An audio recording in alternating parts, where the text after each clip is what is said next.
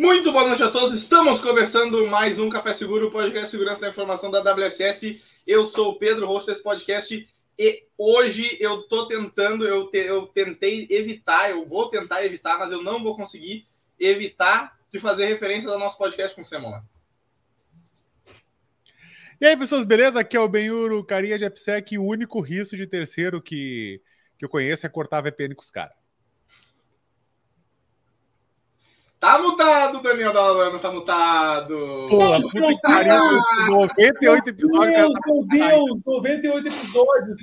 Uh, mas aí eu posso dizer o seguinte, que eu fiz isso por querer, justamente para aumentar. Olha que coisa linda. Isso é a mágica, né? Eu, muitos anos de teatro fazendo isso. Então, essa não é só cinema né, Você também tem teatro aí na parede. Tem teatro envolvido. Mas, Daniel Dalalana, hoje eu vou optar por ser o ansioso da segurança, porque, cara, episódio 98, prestes a chegarmos no episódio 100 aí, claro, seguindo a lógica daqui a duas semanas, né? Uh, e recebendo aí, né, como eu já falei no, uh, nos bastidores, uma pessoa que eu considero muito especial, né? A gente trocou poucas, poucas falas apenas, mas eu acompanho já há bastante tempo, que é o Cieira. Uh, então, Cieira, bom te ter aqui, né? Por favor, eu até vou roubar a fala do Pedro, por favor, Isso. te apresenta, fica à vontade para todo mundo já te conhecer de cara, porque hoje a gente vai, vai com um papo bom. Tudo bem, gente. Obrigado aí pelo convite. Boa noite. Um prazer estar aqui no, no Café Seguro. No meu caso vai ser chimarrão seguro, mas enfim, eu espero que conte, né? Uh, eu sou Alexandre Cieira, sou empreendedor na área de segurança da informação. Trabalho nesse mercado há mais anos do que eu tenho coragem de admitir. O cabelo grisalho não esconde. Já fiz um pouquinho de tudo na área, já fiz um pouquinho de application security, network security. Hoje estou focado no problema de third party cyber risk management, mas estou aqui para falar sobre os assuntos que forem necessários. Ótimo, massa. Bom te ter Cera. E assim, ô Pedrão e meu, eu vou, vou, antes de fazer as honras de fazer Sim. vocês, uh, até vou, já vou indicar, Benhor, quero que tu starte hoje uh, as perguntas hoje com o Cera, tá? Mas boa, antes de fazer boa. as perguntas, eu quero mencionar aqui algumas coisas importantes, lembrando que uh, esse podcast, né, ele é uma, uma forma da gente poder chegar a mais pessoas, né? E ele é patrocinado e apoiado pela XLab Security, né? E XLab Security tá, tá conosco já há bastante tempo. Alô, Maurício, alô, Elisandra. Ah, chegou a hora, né, de botar esse logo aqui ó, na, na cara. Já estamos há mais de tempo, mas chegou a hora de poder organizar isso. Exato. A XLab é, tem o, como chamo, né, a, o seu AF. Aliás, hoje mesmo anunciaram que vão estar tá junto ao Instituto Caldeira, lá com o local lá, e vão fazer uma apresentação sobre o AF. Estava falando com o Maurício antes sobre isso, há meia hora atrás. Então, a Extreme Security é nosso, uma das nossas frentes. E antes de, de virar aqui, oh, meu, eu prometi, eu prometi que teria o um anúncio. Tu, já fez essa. essa fez um... Para quem, quem, perdeu, aí ó, perdeu. Quem piscou, não, não viu. É, ficou tipo Jequiti. Desculpa, abraço, Jequiti. Tá, uh, não me aguentei. Né? Nem, nem sou patrocinador, mas pode ser, não tem problema. Uh, e aí a gente fez um anúncio essa semana, né? Foi, uh, eu queria mandar um abraço aqui especial para o Edu, né? O Edu, que, que é um parceiro, já a gente vem trocando muita gente há muito tempo, mas aos Eduardos, né, que acabei conhecendo a equipe lá, são muitos Eduardos lá, uh, tanto o Edu Lopes quanto o Edu Pereira, e que é, fiz anúncio, a gente fez o um anúncio essa semana da WCS e a nossa nova patrocinadora, que é a Qualis, né? Então a Qualis hoje, tá, a partir de agora, está conosco, né? Uh, uma empresa gigantesca aí do mercado e, em especial, é aquela coisa, quando a gente fala de gerenciamento de vulnerabilidade, quando a gente fala de de scanners no geral que vão apoiar as decisões para as empresas hoje. Uh, a Qualis está aí, né, uh, dispensa comentários na, na, frente que faz. Então, é com muita alegria, assim, né, a gente até fez um anúncio também em inglês para dizer, tipo, we are delighted to ter, né, ter aqui a Qualis conosco, entre várias outras uh, pessoas que nos apoiam também, mas em especial essas duas empresas, XLabs e a Qualis, com essas suas soluções de segurança continuada.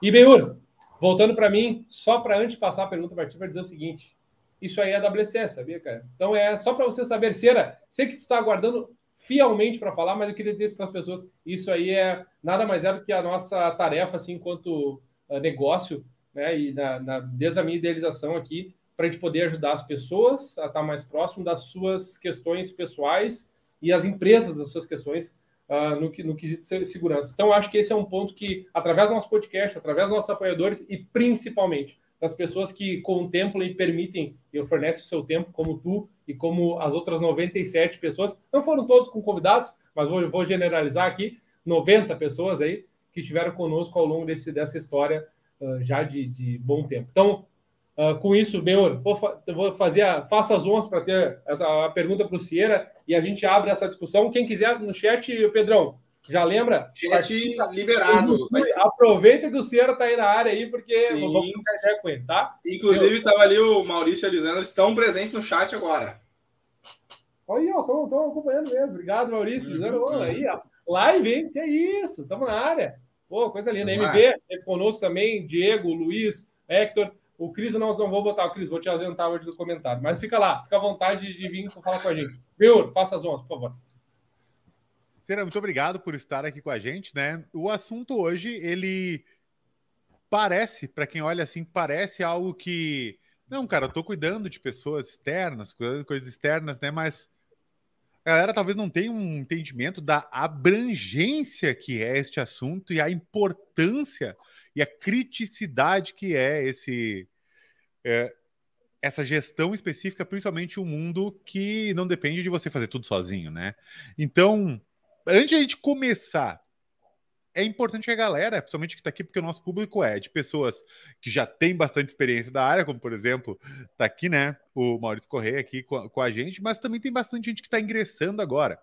Então, se você puder explicar um pouquinho para a gente o que é essa gestão de riscos de terceiros, né? Se tivesse que explicar isso conceitualmente, cara, tu tem um pitch assim, para nos explicar o que, que é isso, o que, que seria? Tenho, cara, tenho. É, é, um do, é uma das coisas que eu, que eu acho que é, um, é uma disciplina que é muito pouco falada e muito pouco discutida, né? A gente vê lá o, a cobertura da de segurança da informação na imprensa e tal. Cara, Red Team são os caras que têm melhor marketing na área de segurança da informação, são os caras que aparecem em tudo, é stunt hacking, é, desde o filme Hackers lá em 1980 e pouco até hoje é quem aparece, né? mas acho que é um sinal de maturidade de segurança da informação que a gente tem um monte de subdisciplinas cada vez mais especializadas e cada uma delas super importante. Acho que a maneira mais simples que eu tenho de explicar o que é, que é, é, é gestão de riscos terceiros, eu não gosto muito do nome, mas é o nome que a indústria usa, então eu vou ter que viver com ele. É, é assim: se você for um, um CISO, um Chief Information Security Officer, a sua primeira preocupação é: eu estou cuidando da segurança da minha empresa, das aplicações que o meu time escreve, das redes da minha infraestrutura, dos ambientes de nuvem que eu opero. Bacana. Mas nenhuma empresa, desde que o Henry Ford parou de produzir tudo, porque o Henry Ford, assim, comprou terreno na Amazônia para plantar a seringueira, para fazer a borracha, para fazer o pneu, ele não comprava nada de ninguém. E hoje em dia, a indústria de automóveis, o cara não é nem fabricante de carro, ele é montador, né? É a montadora. Que cada peça vem de um fabricante diferente. Então, assim, e isso é uma realidade para praticamente qualquer indústria. Você não encontra nenhuma grande empresa hoje que não dependa massivamente de um ecossistema de milhares de outras empresas que estão ao redor dele. Para para pensar. Quando foi a última vez que você comprou um seguro direto da seguradora? Você não comprou, você passou por um corretor de seguro. Você foi fazer um investimento no banco de investimento, você provavelmente foi atendido por um correspondente bancário. E quando essas empresas receberam seus dados, elas pegaram lá uma fintech, uma insurtech, para fazer validação do cadastro, para detectar fraude. Você acessou um, acessou um app, tem uma, uma funcionalidade, uma biblioteca terceira que foi usada para validar a sua biometria, para ver se você é você mesmo. Então, assim, a, a, a gente não percebe o quanto você tem fornecedores que são críticos para a operação das grandes empresas, que se esse fornecedor parar, a empresa para, e, que, e com os quais essas empresas, por causa disso, precisam dividir dados sensíveis, informações pessoais, financeiras, de cartões de crédito, informações reguladas, médicos, dados médicos.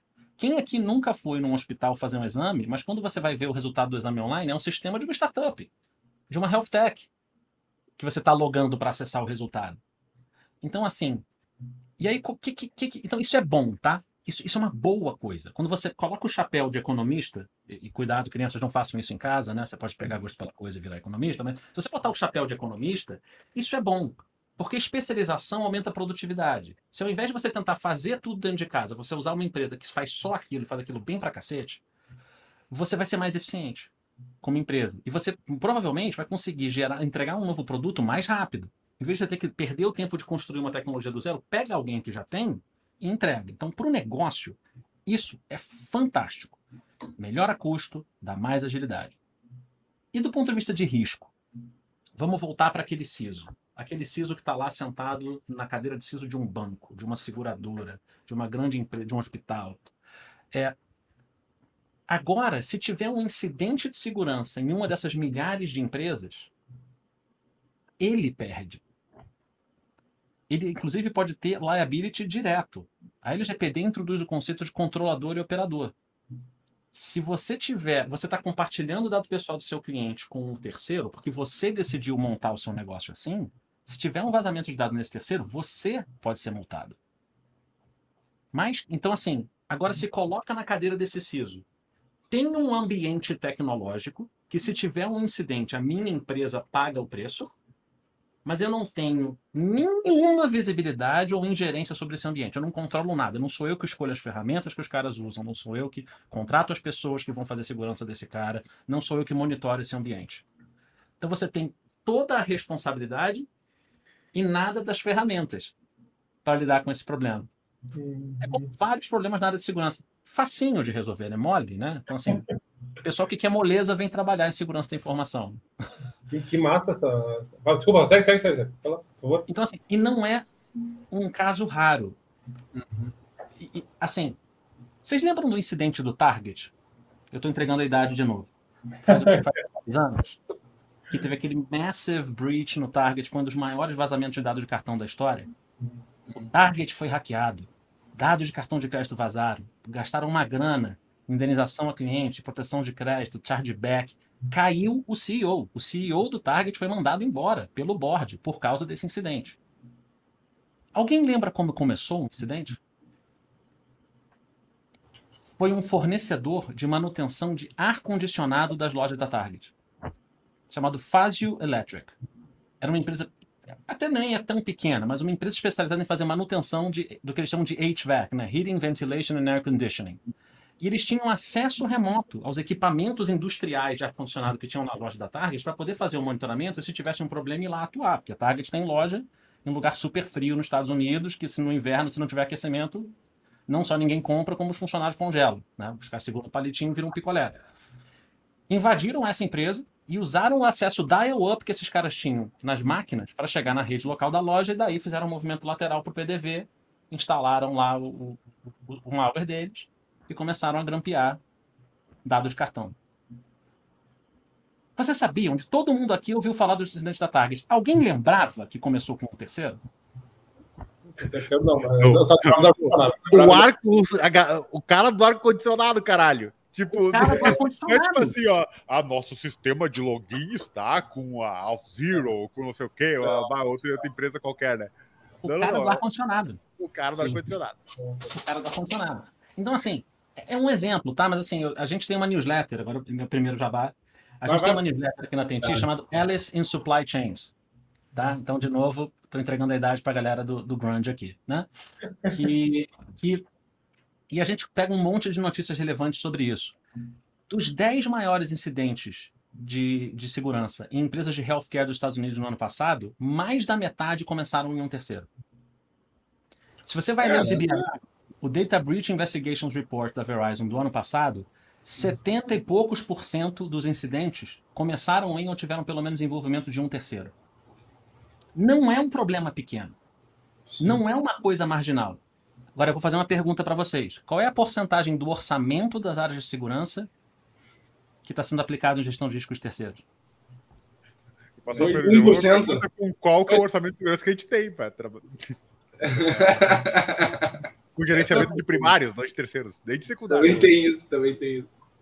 Então, assim, é um, é um problema que eu acho que está muito negligenciado, entendeu? E, e, em parte, sendo justo, porque o ferramental que existe hoje, que as pessoas usam, é muito limitado, tá? Então, é, é um, se vocês quiserem, a gente pode entrar nesse ponto, mas, assim, as ferramentas que a gente tem hoje para tratar esse problema e as técnicas, você sabe qual é a técnica mais usada hoje para você fazer gestão de riscos terceiros? É self-reporting, literalmente. Você manda um Excel com 300 perguntas, 500 perguntas. Tem um questionário padrão lá fora, que é o SIG, que é de 1.500 perguntas. Eu não estou brincando, são 1.500 perguntas. Tá? Uh, que você responde do tipo, você aplica patch em pelo menos 30 dias? Você tem soluções de endpoint com tal funcionalidade? Você faz criptografia? Você faz logs? E aí o terceiro responde e você acredita. Ou você não acredita e pede uma evidência se você tiver tempo. E você faz isso com sorte uma vez por ano. Isso é a técnica mais utilizada de gestão de riscos terceiros. Então, assim, é, é a, eu costumo brincar que é um controle de segurança baseado em fé. Uhum. Uhum. A, a premissa para isso funcionar é assim: você tem que acreditar que a pessoa que está recebendo esse questionário do outro lado, A, sabe a resposta certa, uhum. e B, quer te contar a resposta certa. Uhum. Se souber interpretar a pergunta, né? Também é, você sabe ler, esse também tem esse detalhe. Não, não, às vezes não tem expertise de segurança suficiente para o cara entender a pergunta, sim, vocês não estão sim, Às vezes o cara recebe tantos questionários desse que é o vendedor que está preenchendo o questionário uhum, uhum. para poder destravar o processo de venda dele, vendedor B2B lá. Uhum. Então, cara, é inútil? Não é 100% inútil, mas assim, é um volume de trabalho manual monstruoso para um ganho efetivo de segurança muito pequeno. O Gartner deu uma declaração no evento deles em Londres 2019 que eu acho que é muito forte. Ele diz assim, cara, quando você compara empresas que fazem gestão de risco de terceiros hoje da maneira tradicional empresas que não fazem nada, a quantidade e o impacto trazido por incidentes envolvendo terceiros é igual. A gente não vê diferença. Interessante isso aí. Isso é bem interessante. Não, eu, eu queria comentar, já que tu, tu citou já, né, no caso da Tenchile, até depois uh, vamos dar um jeito de pegar o link ali da, da newsletter para Boa. bem assinar. Que a gente já teve, né? A gente mencionou antes, já teve a, a presença do Exposto aqui na ocasião, já mencionamos outras vezes, né? É, também do Montor, que também é, discutiu sobre isso. Mas eu, me chamou a atenção essa, essa a, tua explicação, que é interessante, né? A gente faz muitas analogias uh, para tentar entender, e aí acho que faz a menção, né, Pedro, com o que tu falou no episódio com o Marco, com o Sêmula, a gente teve a oportunidade de fazer muitas analogias sobre gestão de risco, né? Em especial Sim. do fogão, que ele falou que ele gosta de contar muito legal do fogão. Sim, é, o fogão é excelente. Foi excelente. E aí, seja, deixa eu te pegar esse gancho aqui, porque uh, dado esse cenário que tu fala da planilha do Excel, das perguntas, que uh, lê-se como um teste de segurança auditoria, né? Audit, né? Um lance quase auditoria, né? Uh, deixa eu te perguntar como é que é que tu vê, obviamente pode puxar o gancho com como vocês fazem hoje, mas como é que tu vê uma solução mais uh, para não dizer, dizer, que é next generation, para dizer que assim, né, vamos, vamos, vamos tentar só organizar como é que é que tu vê isso da melhor maneira, para também corroborar com esse inverso né, dessa fala. Cara, eu acho que é sair do papel e ir para segurança de verdade. O que, que eu consigo testar que eu estou indo direto na informação de verdade e que eu estou indo mais automatizado possível para ganhar escala. Porque se você olhar qualquer banco hoje no Brasil, o cara tem 4 mil, 5 mil potencialmente é, é, fornecedores, se não críticos, pelo menos sensíveis tá? Você não vai conseguir ter equipe para poder ficar olhando o questionário é, manualmente e você não vai querer avaliar a segurança do cara só uma vez por ano, porque de um dia para o outro, em especial quando você fala de ambientes de nuvem são super dinâmicos, o cenário mudou. Então, o que a gente fez foi monitoramento contínuo, aplicar a ideia de monitoramento contínuo uh, e conseguir integrar desde a análise de superfície externa de ataque. Então, a gente que, que, é, que algumas outras ferramentas já fazem também, tem até algumas ferramentas no mercado que, que baseiam né, scores de risco baseado na análise da superfície externa de ataque, e também a análise de ambientes de nuvem. Aí eu estou falando IaaS, PAS e SAIs. Então uhum. a ideia é, eu vou conseguir olhar tudo que está na nuvem, porque se eu tenho acesso à API dos ambientes de nuvem daquele terceiro, eu não consigo só olhar o que está exposto para a internet. Eu consigo olhar como é que está o controle de acesso, se está todo mundo com privilégio de admin, ou se as pessoas estão logando com o usuário root da AWS, se os logs estão ligados, se a criptografia está ligada, e assim por diante. Porque as poucas soluções automatizadas que existem hoje fazem uma de duas coisas. Ou automatizam um questionário, então viram um formulário em vez de uma planilha de Excel, mas é essencialmente isso. Ou elas fazem uma análise automatizada dessa superfície externa de ataque. E a analogia que eu uso é a seguinte. Cara, é que nem você querer avaliar se uma agência bancária está tá vulnerável a ser roubada e a única informação que você tem é uma fotografia da fachada que você tirou do outro lado da rua. Você não sabe quem trabalha ali, você não sabe se eles têm histórico criminal, você não sabe se a agência tem um cofre, você não sabe se o cofre fica fechado, você não sabe se a senha do cofre é boa, você não sabe nada. E, e, e aí, é? Deixa eu até fazer uma intervenção nesse exato momento antes do Pedro perguntar, porque é, era exatamente neste ponto, né, aquele papo de bastidor, que quando a gente exercitou essa troca, tu com a coquinha na mão e eu com o café, era exatamente esse ponto que tu me falava a respeito da. Cara, né, basicamente nós estamos falando de uma informação X, e, e aí, puxando o Pedro, tu te recorda, só para quem não está sabendo, a gente está se referindo ao Mindsec, depois pode ter falado, né? Tu fez as apresentações lá também, né? Uh, Pedro, lembra? O Pedro aqui se trouxe uma, uma discussão muito interessante lá quando a gente estava lá, que é assim, bom, tá, no final das contas tem um monte de agente mandando informação e é um conjunto de coleta de, né, de, de uma informação que tu não sabe bem para que, que é e joga num dashboard bonito e, e vambora, né? Então existe uma análise bem legal nesse sentido. Pedro, quer puxar esse gancho aí para. É, é, o que a gente estava falando nisso na, na época lá era que era era uma coisa até um pouco. Uh, a gente ficou um pouco sobrepujado assim, com a quantidade de soluções sendo ofertadas ali e tal. E que uh, ficava nessa história de que, beleza, temos um monte de capacidade de coletar um monte de informação aqui, né? E uh, principalmente no nosso ramo, quanto mais informação, melhor. Não vamos jogar fora as informações, né? Se a gente tem a oportunidade de coletar elas, coleta away, né? Coleta até não aguentar mais. Mas assim, Uh, aí foi que eu, eu, eu eu fiz pro Dala, assim, tá, mas coletamos um monte de coisa, tem um monte de coisa aqui, pegando um monte de informação diferente. É, não, não precisa ter alguém para cuidar dessas, para olhar essas informações? E daí fazer alguma coisa com elas? Não tem que ter alguma coisa assim? Tem que ter, né? Tem que ter alguém que vai lá e olhar aquilo. Então a, a gente ficou meio nessa nesse pensamento, assim, até uh, é legal trazer trazer a tua visão nesse desse ponto, assim, de como que lidar com essa questão de temos um monte de informação que a gente coletou, como é que a gente dá significado para ela, né? E em tornar ela útil. Em especial para gestão de terceira. É, em especial esse caso. Até porque essa analogia do. Gostei desse essa, esse, esse exemplo do, do, da fachada do banco, né? Tem muitos casos que, às vezes, a informação que tu está coletando, ela é nesse espírito da fachada do banco, né? Ela não é, ela não é realmente uma informação das internas, né? Uma informação lá de dentro que diz uh, a, a, a, qual é o Cara, material tomou, da parede um do cofre. Abraço. Tomou um phishing abraço, é, entendeu? Tomou um phishing a, a, todas as, tu mapear todo, toda a, a parte externa da, das aplicações da, de tal empresa, não sei o que, não vai mudar nada se o pessoal tomar um phishing e já era, entendeu?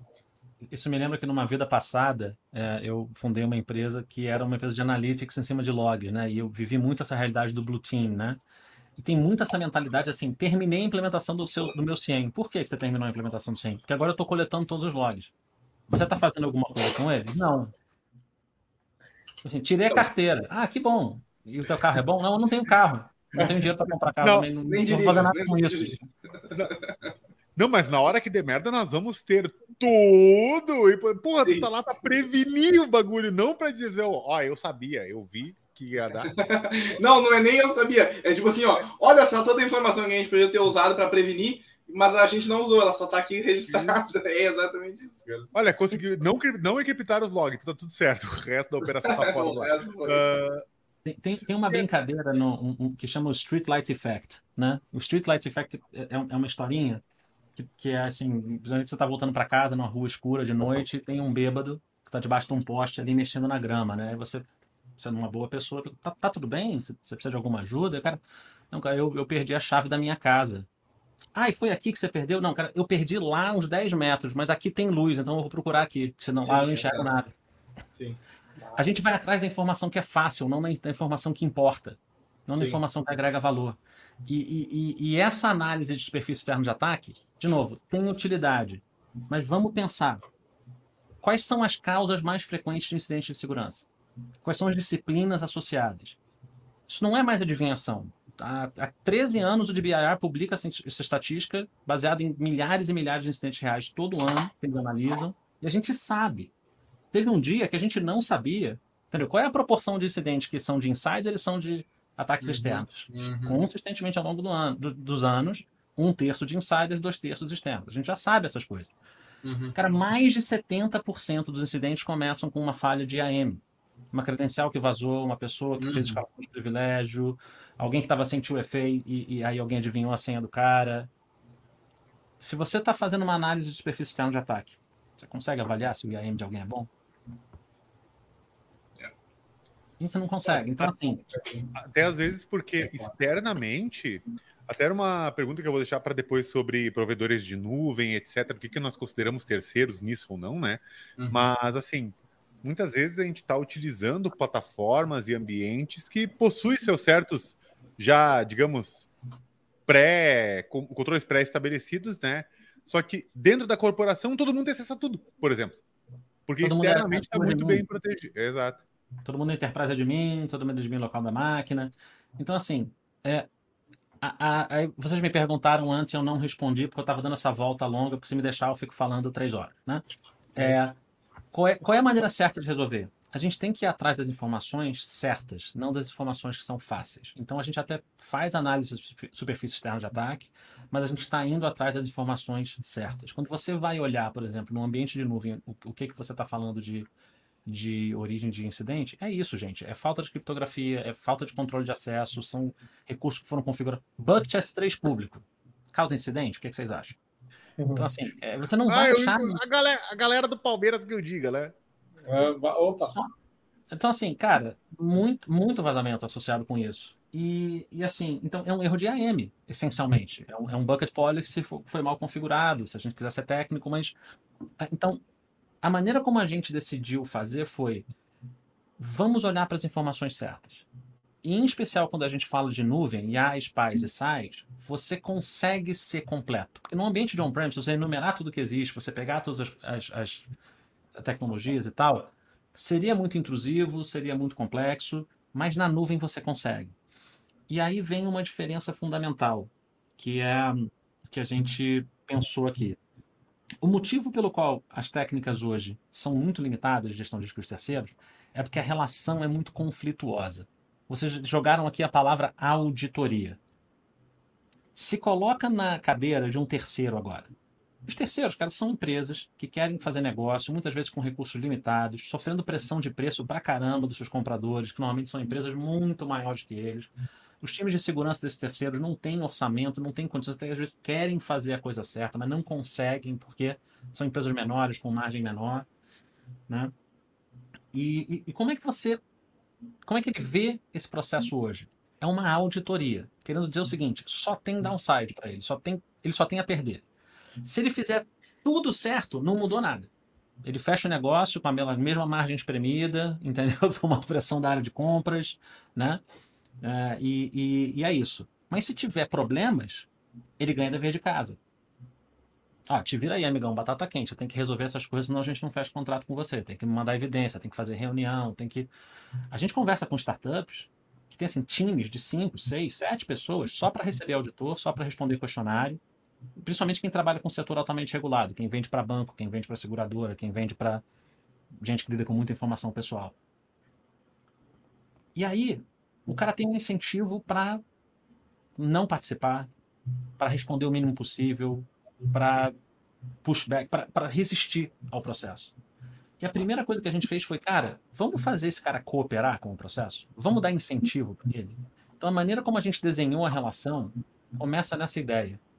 A gente está vindo te ajudar, terceiro. O seu cliente que é grande, como ele está interessado na sua segurança, ele está investindo para que você tenha a ferramenta e o apoio de uma empresa especializada para te ajudar a identificar e resolver os seus problemas de segurança. A gente não está vindo aqui para auditar, a gente está vindo aqui para te ajudar a resolver os problemas.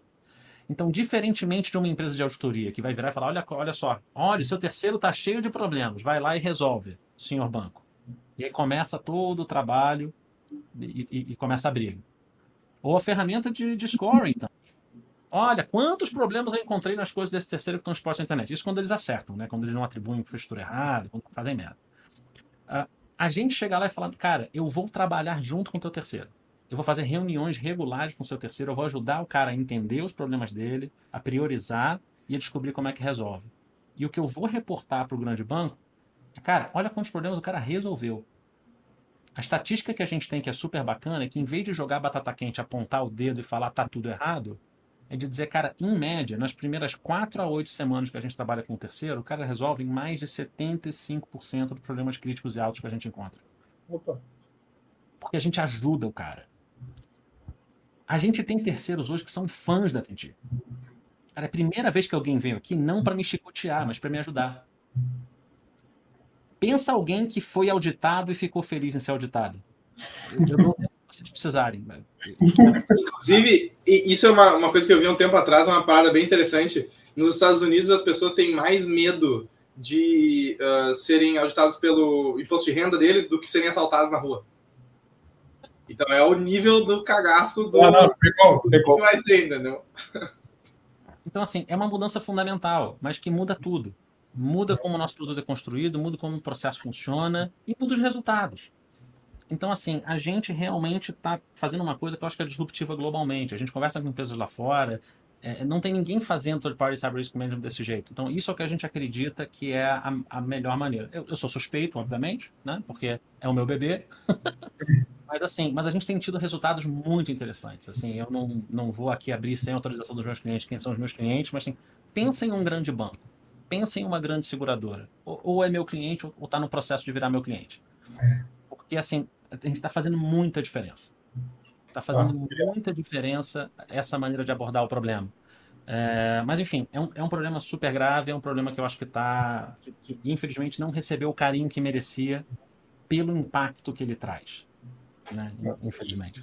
E o, o Cera, uh, aliás, antes de, de, de, fazer a pergunta, continuar também, mandar um abraço para a Paola também, né? Que a gente acabou conversando ali, intermediou, né? Foi legal. Espero que ela ou esteja acompanhando ou vai ver depois, viu, Paulo? É, pelo menos se tiver no chat, já pode dar o teu alô aí e tá tudo certo. Eu, eu acho que, como ela, ela, mora em Madrid, né? A, a, a Tentila é, é uma empresa 100% remota, cada pessoa num canto do mundo. E a Paola, apesar de ser brasileira, ela mora em Madrid. Então deve ser tipo umas três horas da manhã para ela agora. Espero que ela esteja dormindo. Paola, espero que esteja dormindo agora, tá? Vou lembrar, valeu. Mas, ô, Cera, uh, pegando esse gancho, deixa eu. Eu até quero pivotar para outros assuntos aí, mas eu, uh, ainda nessa, né, nessa seara. Uh, bom, tu já disse da, da tua experiência né, com, com, uma visão anterior, uma visão de como é que vocês fazem agora. E aí eu quero completar, óbvio, para seguir uma, uma linha de raciocínio de curiosidade, assim, mais. É, primeiro, como é que tu vê a maturidade das empresas hoje, principalmente no cenário brasileiro? Em relação a isso. Tu já mencionou que é, em termos de investimento é muito baixo, mas uh, mais no sentido de projeção. Né? Como é que tu vê esse movimento desse cenário brasileiro para esse olhar? Pelo menos para adicionar essa lupa de opa, né? talvez a gente precise olhar para cá também. Né? Como é que tu vê isso se movimentando? Eu acho que a coisa mais, mais, interessante que eu teria para adicionar a respeito disso é assim: eu, eu acho que o mundo está melhorando de uma forma geral.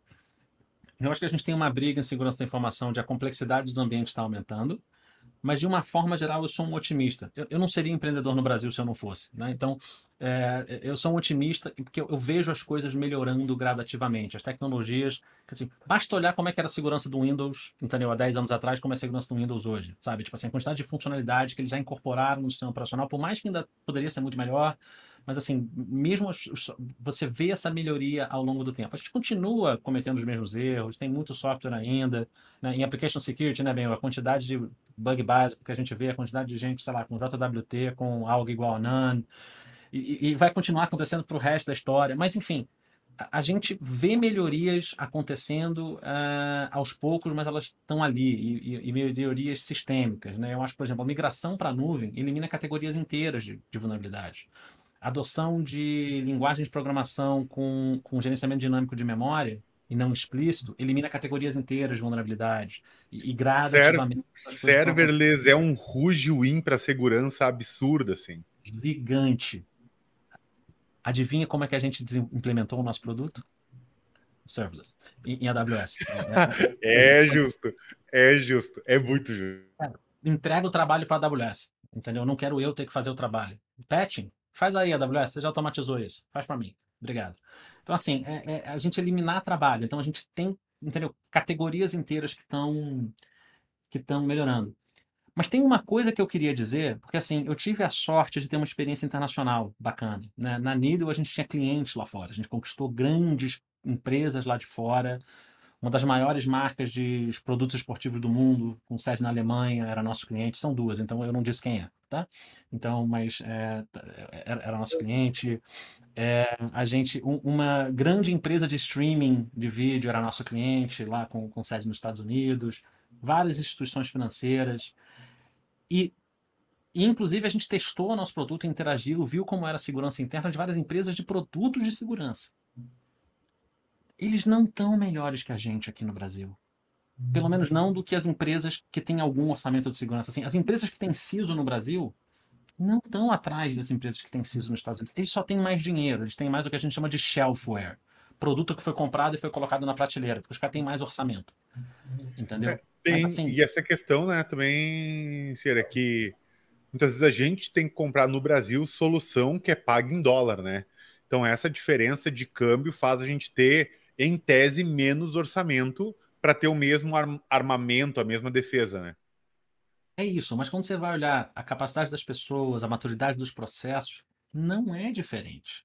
Sabe, eu entrei num fabricante global de produtos de segurança para testar o meu produto, eu tinha que coletar logs de firewall e de proxy do cara.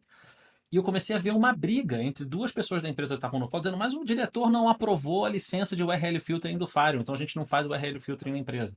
E os caras produzem soluções de segurança que grandes instituições financeiras no mundo todo usam.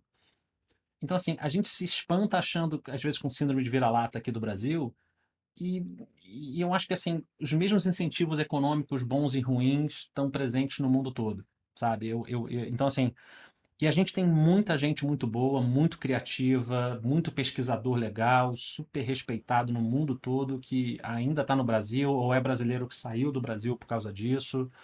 A gente não, não deve nada. A gente não tem a tradição que Israel tem, por exemplo, em segurança da informação, mas a gente tem total condição disso. Eu, eu acho que o impeditivo do Brasil de se destacar mais sempre foi econômico.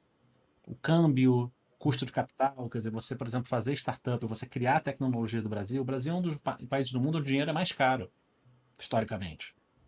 Tipo, o que o economista chamaria de taxa de juro real. A gente sempre se ferrou. Então, para você fazer investimento de longo prazo para desenvolver um produto do zero, sempre foi difícil. Mas no dia que a gente. Agora, isso está mudando. A gente tem agora ecossistema de venture capital. A gente tem oportunidade de, de fazer essas coisas. Então, se a gente continuar treinando mão de obra qualificada e continuar tendo a criatividade que a gente tem aqui no, no, no Brasil em segurança da informação, a gente vai longe. E eu não sei se isso é uma vantagem ou uma desvantagem, mas assim, os nossos fraudadores são melhores que os outros, né? Tipo, a gente também tem uns fraudadores bem criativos que obriga a gente a se adaptar, então acaba que por isso. Essa é outra coisa que eu aprendi na minha época de PCI. O Brasil, já fazendo chip and pin, né? Tipo assim, aquela autenticação adicional das transações de cartão de crédito, tinha a mesma taxa de fraude, porcentagem de transações fraudadas que os Estados Unidos sem isso os nossos fraudadores são, são melhores que os outros. Os nossos japoneses são melhores que os outros, os nossos fraudadores são melhores que os outros. Entendeu? Então, assim, é, é bom no, pro, pro, pro bem, pro, é, é melhor pro bem e pro mal. Vai. Então... Certamente, certamente. Ô, ô Ciro, deixa, tá, agora deixa eu pivotar o assunto aí, porque eu tenho outras coisas para falar também. Aliás, sei lá, já foi quanto? Ih, quase 40 minutos de episódio, meu Deus do céu. Então já sabe, ô, Ciro, uma. Pô, eu, eu, eu, eu, não, eu não fiz 10% das perguntas ainda. Não, e, e assim, Ciro, coisas padrão aqui da, do, do, do, do, da WSS, não do Café Seguro, da WSS. Um, pessoas que gostam de falar pra caramba, tá? Então, assim, Sim. ah, eu falo muito. Vai. tu falou assim, eu falo muito. É. Cara, assim, é pô, tá conferindo nos últimos quatro episódios, tu vai ver que a gente, a, a gente falou três coisas aqui só, né? Só vai lá. Ó, já lançaram. É, e, a primeira, e, a única delas que eu falei foi meu nome. É, exatamente. Opa, eu sou o Dala, valeu, um abraço, acabou o assunto. Devia ter ido embora. O Dom Grafite já lançou ali na, na, na no, no, chat, ali, ó, o EP2 do Cera. Então, Cera, já vai aqui uma, a, a, menção, já vai ter o E2, certo, não tem dúvida. Fechado. Mas uh, o que eu queria uh, puxar, o, como a gente tem muitos assuntos ainda, né? É, assunto sempre tem, não vai faltar nunca. Mas uh, eu queria puxar um pouquinho de, de outras, para não, da, da, de outras visões que tu traz também, em especial dessa tua participação nos eventos, que nem a gente se encontrou lá, enfim, né, da tua, como é que é a tua circulação em relação a isso, tanto em nome, né, uh, só Alexandre Sieira, ou vai pela empresa, ou como é que é essa tua, o teu gosto em relação a isso, como é que tu vê essa da, a, a tua participação nesses eventos aí, como a gente se encontrou lá no Cara, é uma coisa que eu, que eu demorei muito a fazer. O início da minha carreira, quando eu estava lá na, na, na Cypher, né? Eu a gente não frequentava muito evento e foi um erro. Eu acho que teve uns cinco anos ou seis anos do início da minha carreira que eu perdi. Eu poderia ter feito muito mais networking, poderia ter aprendido muito mais se eu tivesse indo a eventos. E, e desde então eu, eu entendi isso e eu corri atrás e, e, e eu, eu tenho esse esforço de participar. Obviamente que eu sempre tento casar a ida aos eventos com alguma coisa que é interessante para a empresa em que eu estou trabalhando, porque é uma forma de justificar, assim, é um dia útil que eu não vou estar trabalhando. Né? Então, na verdade, eu estou trabalhando de uma forma diferente. Mas todo mundo deveria frequentar, que trabalha na área de segurança, deveria frequentar, ou pelo menos assistir depois os vídeos online, que a maioria das conferências publica, eventualmente, uh, os vídeos, porque você tem uma facilidade muito grande de aprender visões diferentes sobre o problema, sabe? Como é que uma empresa de um outro setor está lidando com o problema? É, uma sacada criativa que aquele pesquisador da Nova Zelândia teve sobre um negócio que você nunca tinha pensado e uma tecnologia que você usa na sua empresa. Você nunca sabe, em especial na nossa área, que muda tanto, tem, o attack surface muda tanto, tem tanta tecnologia nova surgindo, linguagem de programação, biblioteca, software, infraestrutura, tudo está mudando tão rápido que é, você está aberto a novas ideias, só vai adicionando ferramentas na sua caixinha de ferramentas mental. O que eu tento sempre fazer é pelo menos participar dos eventos. Então, no Mindsec, eu, eu meio que fui convidado no, no, no último Mindsec antes da pandemia, acho que foi 2018. O Anderson Ramos, que é um outro empreendedor inveterado e um grande amigo, falou: Cara, eu não aguento mais ficar preso no palco principal porque eu não consigo fazer nada, mais nada no evento, não consigo falar com ninguém porque ele está o tempo todo no palco como mestre de cerimônia. Quer ser o mestre de cerimônias do Mais desse Eu falei, tá, tá, tá bom, vamos lá. E aí eu, eu subi no palco e fui mestre de cerimônias da trilha gerencial e desde então, todo ano, eu tenho sido mestre de cerimônias de pelo menos uma parte do evento. Tipo, teve três dias esse ano, eu falei, cara, os três dias eu não aguento, mas me dá um dia e eu, eu vou ser, né? E aí o Dani, meu sócio, acabou assumindo num outro dia. Então, é, eu tento contribuir. Primeiro, porque eu gosto do Anderson, é, eu gosto do evento, o evento é muito legal, e qualquer maneira que eu puder contribuir com a discussão e tal, eu acho super bacana. Egoístamente, é uma oportunidade de disposição para mim e para minha empresa, mas assim, eu curto, eu gosto, eu não estou ali a contragosto fazendo, eu, eu, adoro. Se não tivesse nada disso, eu ia fazer igual, entendeu? E, e eu gosto muito também de, quando eu consigo tempo, fazer pesquisa. Eu e o Montoro e o, e o Proteus, por exemplo, o Montoro também, temos tentado, né? Estamos com, com carteirinha de cliente preferencial, por exemplo, da Defcon uh, Cloud Village, né? A gente já faz três anos que estamos apresentando direto. Eu tô, não sei o que, é que eu vou apresentar esse ano, não tive nenhuma ideia, né? Mas, é, é, e cara, quem tiver, é, é, caro, ainda mais quando aula do jeito que tá. Eu sei que eu sou um puta privilegiado por conseguir, mas quem puder fazer a viagem, você vai conhecer, você vai esbarrar com as pessoas. Sabe aquelas pessoas que você segue no Twitter, assim, ou no Mastodon agora, né? Que tá, tá evoluindo, né? O pessoal tá migrando. É, que são assim, a pessoa top do mundo de Bug Bounty Programs, sabe? A Katie Musuris, sabe? A Kelly Shortridge, que é a pessoa que mais entende de, de economics associada à segurança da informação, sabe? O, o sei lá, o, o, Rick Holland, que é um dos maiores especialistas em intelligence do mundo. Você esbarra com esses caras no corredor. Se você interagiu com eles no Twitter, você se apresenta, você, você troca ideia com esses caras, você toma chopp com esses caras. De novo, você nunca sabe o que, que vai te dar uma oportunidade de emprego diferente. Se você é um empresário, você nunca sabe o que, que vai te trazer um negócio diferente. Você nunca sabe a ideia que uma conversa informal com um cara desses pode trazer. É, e, e tem quase mais valor pela conversa de corredor do que pela palestra. Mas as palestras também são valiosíssimas. Se você for só pelas palestras, já valeu. Então, o que eu tento fazer é isso. Eu tento, no momento, eu estou mais ativo na área de, de cloud security, né?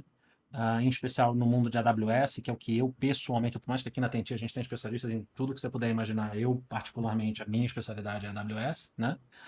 Uh, no passado foi o mercado de threat intelligence e, e machine learning aplicado à segurança eu sempre tento estar tá lá ouvindo o que as pessoas têm a dizer por dois motivos, né? Então é bidirecional. Eu estou me expondo e eu estou ouvindo, estou aprendendo. Eu recomendo para todo mundo. É o give back para a comunidade, é o se expor de uma forma super construtiva, que pode trazer todo tipo de oportunidade, e é aprender, e é crescer. E nesse momento, ou eu sou obrigado a fazer uma. pegar o teu, a tua fala e reforçar algo que Opa, desculpa.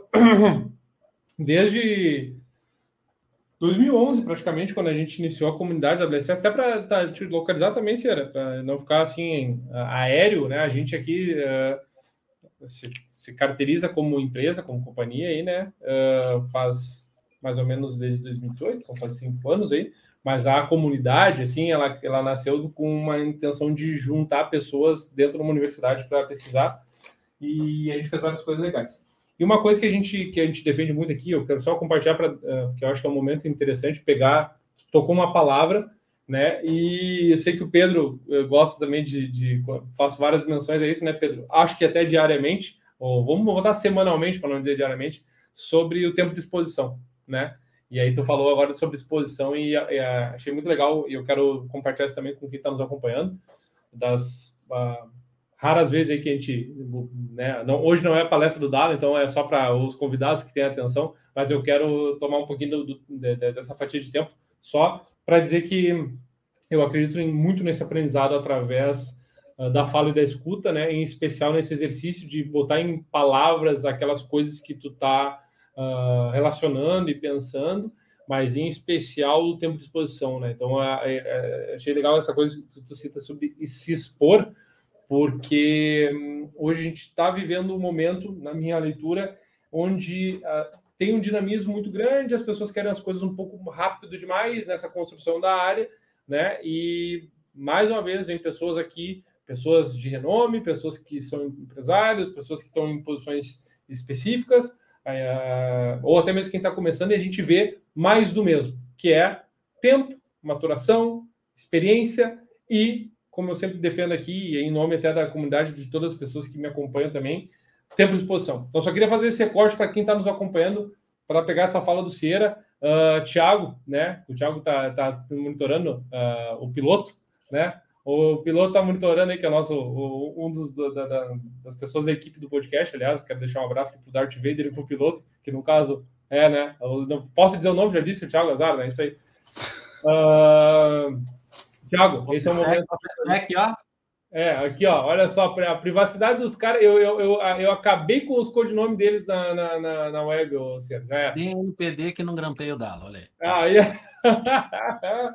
Mas voltando, só, só para citar sobre essa questão de termos de exposição, então fica aqui o compartilhamento. E, e aí, Ciro, ah, já que tu citou sobre os eventos, vou, uh, qual, o último, qual foi o último evento que participou? Foi o Mindesec mesmo ou tu foi, foi algum outro depois? Porque faço o último evento que eu participei foi um evento que a, que a minha empresa organizou com, com Qual é, foi? encontro de DPOs para falar sobre é, privacidade e gestão de riscos terceiros. Uh, antes disso, a gente teve o TNT Day, que foi um evento com CISOs e, e, e board members para falar sobre isso. Até deve ter uma edição nova agora em maio.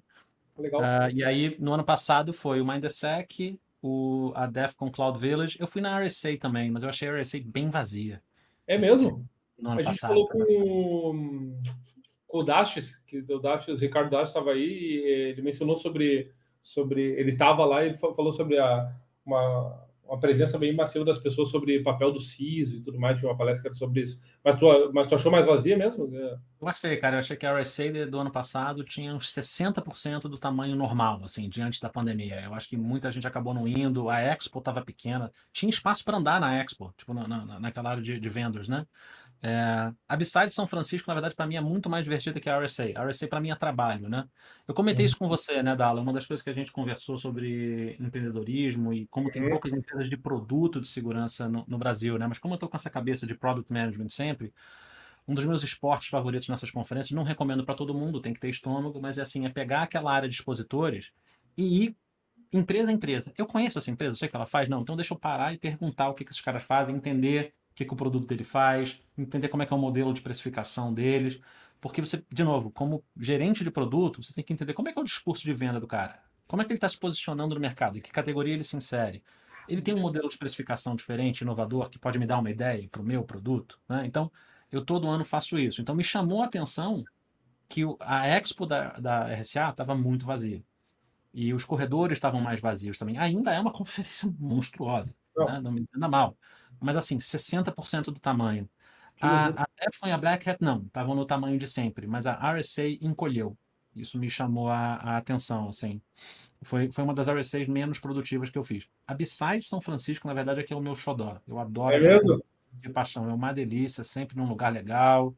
É, muito conteúdo de comunidade. Eu já palestrei lá muitos anos, 2015, 2016 é, uma vez, mas é, é, um evento que eu gosto muito e você encontra muita gente da comunidade. Assim, para quem assina aquele TLDR-SEC, aquela lista de, de segurança, eu conheci pessoalmente o cliente Glibler, estava lá.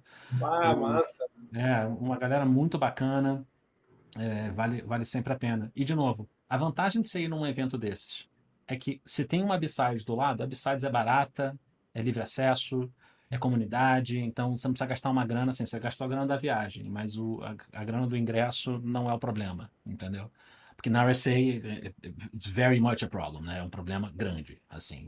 Você, você para comprar o ingresso da RSA, você comprar o ingresso da Black Hat, não é, não é moleza. Mas você ir para Vegas e curtir Defcon e B-Side Las Vegas é a opção de entrada. E, cara, grande parte das pessoas que palestram na Black Hat apresenta a mesma coisa na Defcon e na B-Sides. Então, o conteúdo é o mesmo, você vai encontrar as mesmas pessoas. É muito engraçado, você encontra os executivos de segurança nos Estados Unidos, sei lá, a Wendy Nather, por exemplo, que hoje era, era CISO da Dual Security e agora foi comprada pela Cisco, está lá com uma, uma advisory CISO da, da Cisco.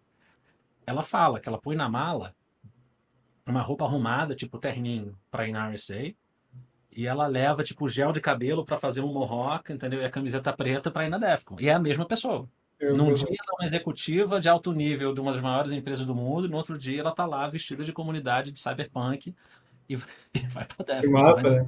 As pessoas, né? Ah, muito fera, muito massa. Ó, o, o, MV tá, tá com tudo aí. Uh, anunciou ali o gol, nada a ver, né? Destoando aí do nosso episódio que vai o gol do São Paulo do MV. Ele ficou triste outra vez. Era, é por saber, o MV foi o nosso convidado da semana passada e ele, Sim. durante o episódio, ele estava acompanhando o jogo do São Paulo, que é São Paulino, e eu, eu fui responsável por fazer o anúncio de que o São Paulo tinha perdido o jogo. Eu falei, ah, o jogo do São Paulo perdeu. E na hora ele ficou triste que o pessoal cara, o semblante, o semblante dele mudou, assim, assim ele tava feliz, ele tava falando as coisas com a gente e tal, e o Dallas só veio assim. Respostas muito elaboradas, daqui a pouco ele faz uma pergunta ele, não, não sei. Não, e assim, era falando sobre resposta à incidência, e ele tava engajado, explicando, né? E é, você foi discutir religião no meio do podcast, não faça isso. Exato, não, exatamente, exatamente, Mas a, agora que vai começar, não, eu imagino o cara começa a falar agora que nós vamos falar, Cira, e a tua visão, velho, brincadeira. Pedrão, vai lá, Não, é, eu, eu, tô, eu tô. Esse é um dos episódios que eu tô mais assim. É, é, é, é curtindo. Não, curtindo, com certeza. Mas eu queria dizer assim que eu tô jogado para trás na minha cadeira, assim, sabe? Eu tô vendo não. só o Cera falar e é muita, que nem o, o, o Dom Grafite ele falou que é uma oratória A mais. É tipo, eu tô, eu tô vendo só as histórias da, do, do, do, que ele tá contando, entendeu? Mas nesse, nesse ponto da, das conferências e tal, e, e andando nesse, nesse lado aí, é interessante tu, tu, comentar isso das diferenças entre as conferências e principalmente a experiência, a experiência as experiências que tu pode adquirir ao ir nisso, né? Agora a gente, quando, quando a gente foi para o Mindsec, é a primeira vez que eu vou num evento de segurança da informação desse tipo, né? E eu fiquei lá, ah, é uma coisa incrível, né? O cara poder ir lá e eu conhecer uma galera que eu não conhecia presencialmente também, né, e tal. Então isso é, é uma parte uma parte legal de, de se fazer. Isso que você estava falando de ah, tu vê a galera que tu vê no Twitter, tu, tu vê na Defcon, né? Tipo, é, é fato. Essa que é, isso é um, é um troço legal, né? De, de, de é, experienciar assim, né? E no Brasil tem uma coisa parecida, por exemplo, o Mindsec é um evento mais é, corporativo, uma galera mais arrumada mais, tal. Você encontra essas mesmas pessoas na B-Side de São Paulo, e sei lá, o cara que é CISO da grande empresa, que está lá de, de, pelo menos de blazer no Mindsec, fazendo pose, tá lá servindo cerveja no da de São Paulo, porque toda essa galera das antigas é voluntária. Esse ano, eu e o pessoal da Tenti organizamos uma village. Pegamos uma sala e falamos, vamos fazer só palestra de Cloud Security o dia inteiro. Ah, e, e, todo mundo colabora, todo mundo ajudando Sim. lá, o Anquises, o resto dos organizadores, tem um lugar especial no meu coração. É, é um, e é uma conferência, de novo, barata. Uhum. Para quem não está em São Paulo, tem um deslocamento para São Paulo. Mas é, é um pouquinho mais barato que ir para Vegas, eu ouvi falar. Né? tem gente muito participando também, tem um networking muito legal. Sim. Então pode ser uma maneira barata de você ter uma experiência parecida, né? E, e tem um pouco disso que eu mencionei da Wendy, entendeu? De novo, você vai ver lá, sabe, um cara de um grande banco e tá ali circulando de camiseta, de jeans, entendeu? Tá, tá ajudando, sabe, entregar badge para as pessoas, tá servindo cerveja, Sim. tá servindo comida, e você vai ver o cara, é o chefe de Red Team do banco tal, é o CISO uhum. do, da seguradora uhum. Y, e tá o cara ali trabalhando, é o, sabe, country manager do, do vendor, uhum. bilhões de dólares, tá ali o cara ajudando. É, e, é uma... e, isso até é uma, uma coisa interessante, a gente tenta fazer isso um pouco aqui também, é mostrar que as pessoas, elas de fato têm uma vida, né? Elas não são só a, o trabalho delas, né? Ou só aquela figura que a pessoa se apresenta, né? A gente ainda aqui uh, tem o, o, a camada de dificuldade, vamos dizer assim, que nós estamos presos dentro de uma, uma caixinha, né, dentro da tela de uma pessoa. Nós não, não estamos com uma pessoa presencialmente, podendo, que nem o Dala gosta de fazer, de, de, tocar, assim, né, tocar na pessoa. Não, não dá para fazer isso aqui, mas quando tu vai numa conferência dessa, tu consegue ter essa, ter essa, essa, é, como é que eu dizer, não é, é, como é que é? Como é que é? Parece que tem problema do Dala gosta de tocar nas pessoas. Não, não, é que tu, é, é, não, é importante fazer, eu tô falando isso como uma coisa boa, uma coisa positiva. É gato. Tu faz isso, tu faz isso com muita consciência no que tu tá fazendo, entendeu? É, ah, é, é, bem deliberado. tá entendi, entendi, não, é, entendi, entendi. Mas o, o é, é, legal poder fazer essa, esse tipo de interação, né? É, ela, ela contribui não só a falando de networking e tal, mas a, a, além disso, né? Eu acho que traz um, um tipo de entendimento até da própria área de segurança da informação e do que for que tu esteja trabalhando, né? Que, que, que é, contribui também, né? Com a maneira como tu vai levar a, a, o teu, teu posicionamento né, na, na área. Uh, e essa é um pouco a ideia do, do Café Seguro, que a gente tenta fazer essa, essa, essa pegada assim também de mostrar isso, né? E aí, com essa, essa minha introdução excelente para a pergunta. Uh... Pois é, cara, é, o prólogo. Aí vamos Exato, aí eu fui, vai indo, entendeu? Vamos construindo. Ah. Aí eu queria fazer uma pergunta no seguinte, ó. Uh, Ciara, um, em outros momentos a gente recebeu outros convidados aqui que falaram sobre palestras que fizeram, sobre o, a, a, apresentações e coisas assim. Tivemos até uh, uh, vários momentos aqui que o pessoal contou de alguma coisa, algum frio na barriga que passou, alguma coisa assim. Aí eu fiquei na, agora na, na, na pra, com isso na cabeça, assim, aqui nesse teu caso. Uh, eu não me recordo agora qual foi o nome da, da conferência, mas tinha mencionado que fez uma que tinha feito uma palestra 2015, 2016. Ele, se eu não me engano, é, ela deve ter sido em inglês a palestra. É, foi, certo? Foi na, e aí eu, São Francisco. Então, a mensagem de São Francisco. Eu queria saber como é que é que tu te preparou para isso e qual foi a, a, abordagem dentro da, do assunto que tu, ia, que tu ia trazer. Qual foi a abordagem, assim, para tu... Um, um, o pessoal hoje em dia usa o termo... Não é tradução, mas é, é localização, né? Para localizar o conteúdo para aquele contexto linguístico e cultural que é diferente do Brasil, né? Tu, como um estrangeiro naquela língua, vai vai adaptar o conteúdo de um jeito diferente, como tu falaria na tua língua nativa, que tem o contexto linguístico também, né? Então, como é que foi essa tua preparação para ir para lá e aí fazer isso? E, se, claro, a, a, a, pergunta X que eu quero fazer é se deu nervoso de fazer isso também, né? Sempre, cara. Toda vez que você vai apresentar, uma, fazer a apresentação pela. Especial quando você vai fazer pela primeira vez. Se você apresenta o mesmo conteúdo múltiplas vezes em múltiplas conferências, é muito mais fácil. Mas a primeira vez que você está fazendo um conteúdo é sempre muito nervosismo. Cara, a minha preparação para fazer a minha primeira apresentação numa conferência em inglês, a culpa é da minha mãe. Ela me matriculou num curso de inglês com 5 anos de idade. A história é engraçada. Eu sou o mais Olha. novo de três irmãos, né? É, e ela matriculou os meus irmãos quando eles tinham, sei lá, 10 anos de idade. E eu tava lá com 5 anos de idade. Aí ela percebeu, puxa, eu tenho três filhos. Eu me livro de dois deles, eu fico com um ainda. Eu ainda não tenho. Vem cá, quão cedo vocês aceitam a criança aqui? Tem um maternal de, de inglês aqui? Não tem, não tem tal. Falei, ah, desovas também consegui três horas por semana de liberdade. Sim. Mas a vantagem para mim é que assim, eu praticamente me alfabetizei em português e inglês ao mesmo tempo. Eu estudei legal, legal. oito anos. Então, a barreira do idioma sempre preocupa sempre é mais uhum. difícil, mesmo você tendo muita facilidade. Mas eu, eu, eu até não posso te dizer que essa foi uma das minhas maiores preocupações. Eu estava muito mais preocupado com o conteúdo em si, com a cadência, com cumprir o tempo e uhum. com estar contando uma história interessante, ter piadas no meio da apresentação para as pessoas não dormirem. Uhum. É...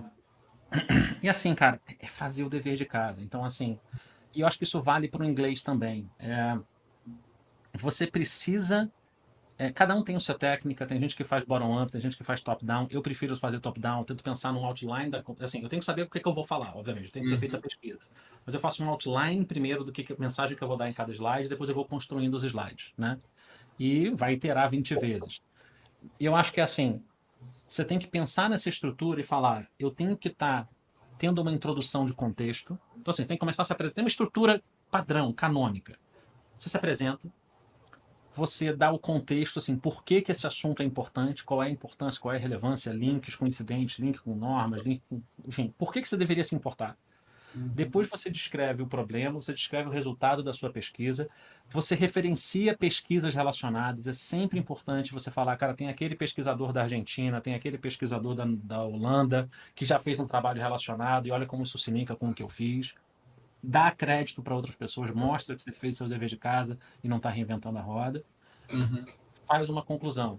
E você precisa ter alguma coisa para não ficar árido e chato. Você tem que ter uma piadinha. Eu gosto de usar um, um, método do humor inglês, de continuar falando sério e tem umas imagens loucas no fundo. Entendeu? Que, que a pessoa vê a imagem ri e eu tô ali sério falando. Mas cada um uhum. vai preferir a técnica que preferir. Uhum. Então Nossa. eu lembro, por exemplo, que tinha uma apresentação que eu fiz que eu falava do, do Confused Deputy, né? Então eu peguei aquela imagem do John Travolta olhando ao redor. Ah, uhum. Tem um chapéu de cowboy entendeu? E um, uma arma, tipo um, um revólver de, de, de, velho oeste no cinto dele, porque é o deputy, é isso, né? É o, sim, sim. é o assistente do xerife, né? Isso. E, e, e, e, funcionou. Eu tava ali descrevendo tecnicamente o Confused Deputy, que é um ataque de nuvem e tal. E a galera morreu de rir quando eu fui do João Travolta. Funcionou. Deu, deu certo, deu certo. Então você, você tem que criar essas, esses momentos de descontração. Cada um vai ter seu estilo mas assim, se você mantiver essa estrutura, e aí pratica. A minha última apresentação do Cloud Village, eu devo ter falado sozinho no quarto de hotel no dia anterior umas oito vezes. E visto, tá, o tempo tá bom, eu tô tocando todos os pontos. Em especial se você está desconfortável com o idioma, porque você tem que fazer isso, oito, sei lá, oito vezes, no idioma em que você vai apresentar. Porque se você tiver dificuldade com a pronúncia de uma palavra, tá, eu preciso ou usar uma palavra diferente ou eu preciso praticar e ficar repetindo essa palavra 20 vezes até começar a sair mais naturalmente, né? É, eu, como é que eu vou expressar essa coisa? Como é que é o timing que eu vou fazer? É trabalho duro, como qualquer outra coisa na vida, entendeu? Nossa, muito interessante. Muito é, interessante. É, a única receita que eu conheço, entendeu? Para fazer isso funcionar. Sim. Massa, é, massa, massa, massa. Não, vai lá, só ia dizer que é, é, é, esse, eu, eu gosto de, que nem falou, de pegar ângulos diferentes do mesmo problema, né? Esse é um problema que eu particularmente tenho interesse. Então, Não, legal, legal. É, legal estar isso. Até, acho que eu falei, né, Pedro, pra, não sei se eu falei numa das reuniões aí, mas também para compartilhar um pouco dessa, dessa visão aí, ou será eu aposto entre. Tem, tem os meus métodos aí também para fazer um pouquinho diferente, mas uma coisa que eu que eu estava discutindo na última semana é, com um grupo de pessoas, de é, de pesquisadores especificamente, lá da falar aquele pessoal da PUC, é, que é sobre a. É, é, legal isso, porque nem, nem todo discurso que ele, ele que é sério ou que demanda seriedade, ele, pode, ele precisa ser chato, né? Então existe uma questão contextual muito importante aqui, né? Que às vezes o contexto pede, né? E aí o, o, o exemplo que a gente estava dando especificamente era, era, por exemplo, tem, uh, pensa numa aula de história, vou dar uma aula de história no ensino médio, sei lá, para alguém está conhecendo pela primeira vez a Segunda Guerra Mundial. Né? Não adianta tu querer fazer a super piada ninja que vai dar todo mundo rir com um assunto que demanda seriedade, sei lá, vai falar de Auschwitz, por exemplo. Então, a questão contextual é uma coisa muito interessante. Eu acho que bate com isso que tu está falando, né? Acho que é legal nesse, nesse, nesse ponto. O, o Marcos Vinícius está dizendo que no RoadSec ele já travou, imagine em inglês, né? Tem uma outra coisa que é assim, fora a repetição que você vai fazer sozinho, tem a repetição assim. Na primeira vez que eu apresentei numa conferência, eu tô ficando velho, eu não me lembro nem quando foi, eu tenho certeza que foi a pior apresentação que eu fiz.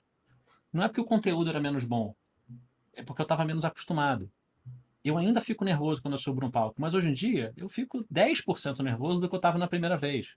Depois da terceira, da quarta ou da quinta, entendeu, Marcos Vinícius? Você vai, você vai travar menos. Entendeu? É. Essa, você acostuma com a ideia, aquela coisa do exposure therapy, né? Você vai se expor cada vez mais a coisa e você vai se acostumar. Então, tem isso também, cara.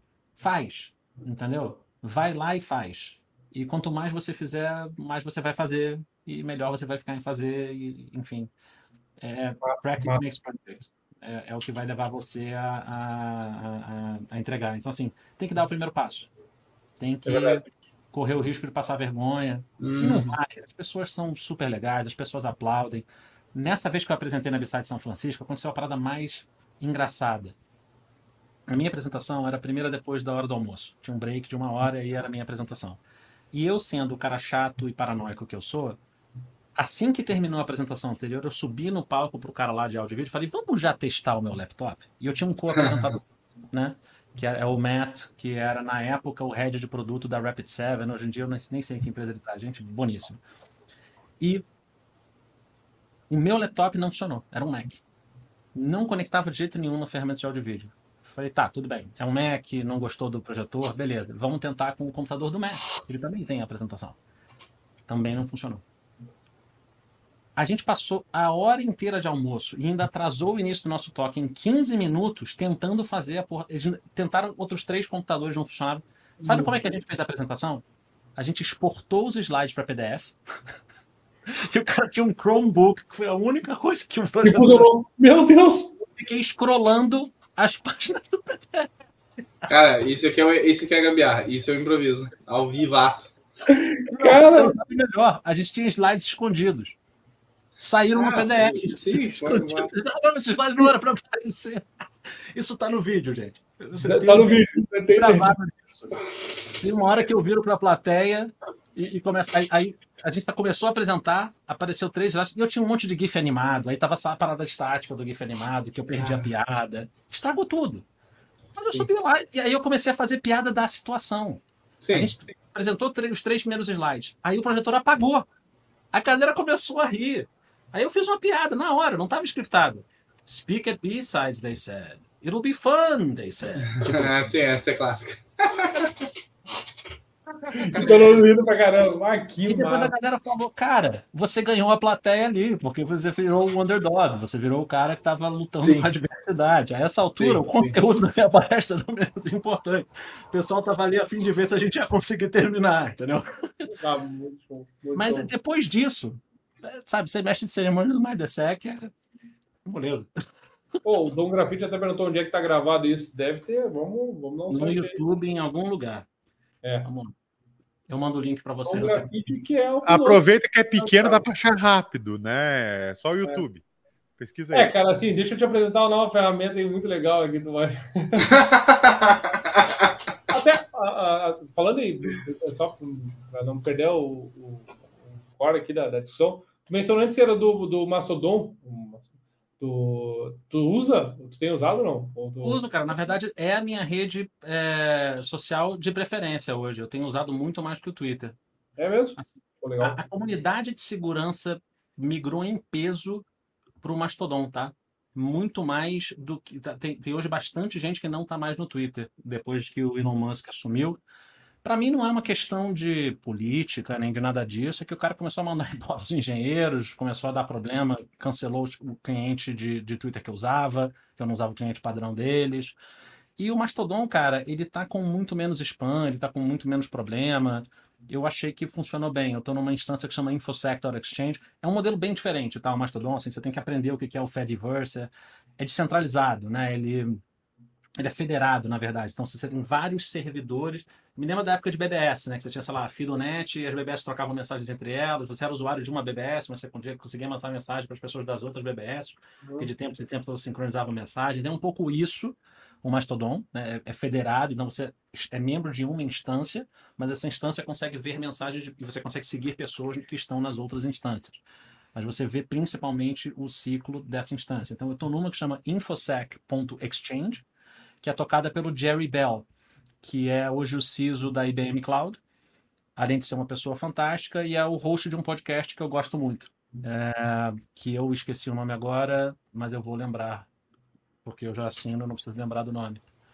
É, eu já assino o Café Seguro, também pode botar na tua lista. Longe de mim querer dizer isso, mas é o seguinte: você não está seguindo agora, escrito agora, Inclusive, esse, essa dica vale para todos que estão vendo agora, não é isso? Não Tem satisfeito, que... eu, vou, eu, vou, eu vou contar com o apoio do meu parceiro MV aí, que lançou Sim, lá em cima. cima ali, ó. Lá nas, às 9 e 7 ele botou: deem um like, se inscrevam no canal ative o sininho. Põe essa mensagem na tela aí, Edson. Puro, puro obsequio. Ali, ó, 9 e 7 tá aqui, eu vou exibir aqui, eu vou exibir, exibir aqui, ó. Olha, aí, ó. Deem um like, se inscrevam Esse no canal e ative é o recado. MV, você está nos ajudando a fazer essa mensagem. Tá? Mas, ô, ô Ciro, como é que é o nome do, do podcast que tu mencionaste? Defensive Security. Ah, Defensive Defensive Security. Security. É o podcast mais errático da história da humanidade. Tem meses que eles lançam uma por semana, depois eles passam oito meses sem publicar. Porque o cara é CISO de um dos maiores provedores de cloud do mundo. Então, assim, ele tá super cheio de tempo para gravar podcast, como vocês podem Sim, imaginar. sim, sim, sim, sim, sim. Então, assim, mas quando ele grava, é muito bom. É ele e o Andrew Kellett, que é um, o Lurg, que é um, um amor de pessoa também. Então, é, eu, eu fiquei recomendo. pensando, será que a gente tá cheio de tempo? Porque a gente grava podcast toda semana. Cara, talvez. Será que eu vou encarar? Como é que eu vou encarar isso? Deixa eu, deixa eu avisar Talvez. os meus clientes aqui. Tô confiando no Faro, azar. O que a gente tem vida? Cara, Recebemos uma mentoria 0800 Velho. X-Labs no Faro, Qualis fazendo os cantos bagulho e eu tô aqui. vai. viu? Alerta, eu alerta, mano. alerta vermelho, eu tenho um bot que marca como falso positivo. Automático. Ai, eu sei, ah, brincadeira. Ai, ai, cara, coisa linda, coisa boa, coisa boa. Coisa boa. Muito bom, Só cara, que, muito a- bom. a- a- é, é uma- é- mas é um ponto bom mesmo, Cera, porque aqui, ó, esse time aqui, eu falo, para juntar, a gente tem as nossas restrições de horário, vão, vão junto, assim, essas agendas aí, cara. Mas não, isso não é uma defesa, tá? Não é uma justificativa, tá? Mas tá porque, mas deixa pra lá, só pra não vai aparecer. Cara. Deixa eu fazer um comentário, sim. É, Ah, vamos. Eu já participei de organização de evento. Hoje em dia a gente tem a newsletter lá e eu participo um pouco. Na verdade, a Paola é que carrega o piano da organização dos nossos eventos, da organização da newsletter. Eu tenho lá uma pequena participação de alguma coisa de conteúdo, de revisão e tal. É um volume de trabalho que as pessoas que estão ouvindo esse podcast não apreciam. Tocar um podcast, tocar uma newsletter. Assim, se você encontrar um podcast que você gosta, se você encontrar uma newsletter que você gosta, levante as mãos para os céus e ajude o cara. Se tem uma maneira de patrocinar, patrocine, porque não é pouco trabalho. Pouco que eu me envolvo com essas atividades na, na Tenti, eu fico cansado só de pensar o trabalho que é envolvido de fazer tudo. Então, assim, muito crédito para quem consegue. Para quem faz isso aí, é verdade.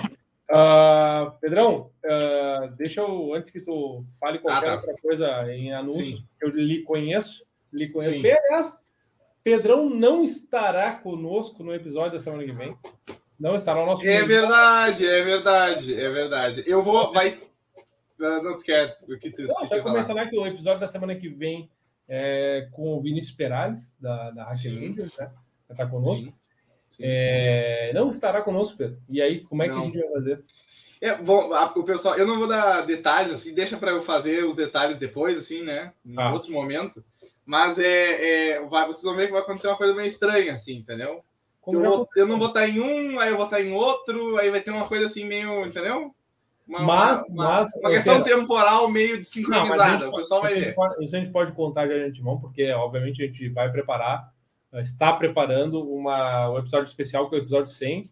É, é, então, Sierra está brilhantando para nós esse mês, aí, que é um mês especial, assim, né, da- da- desse episódio 100. Então, a gente vai, vai, vai fazer a- algumas coisas legais para esse episódio 100, especificamente, óbvio, né?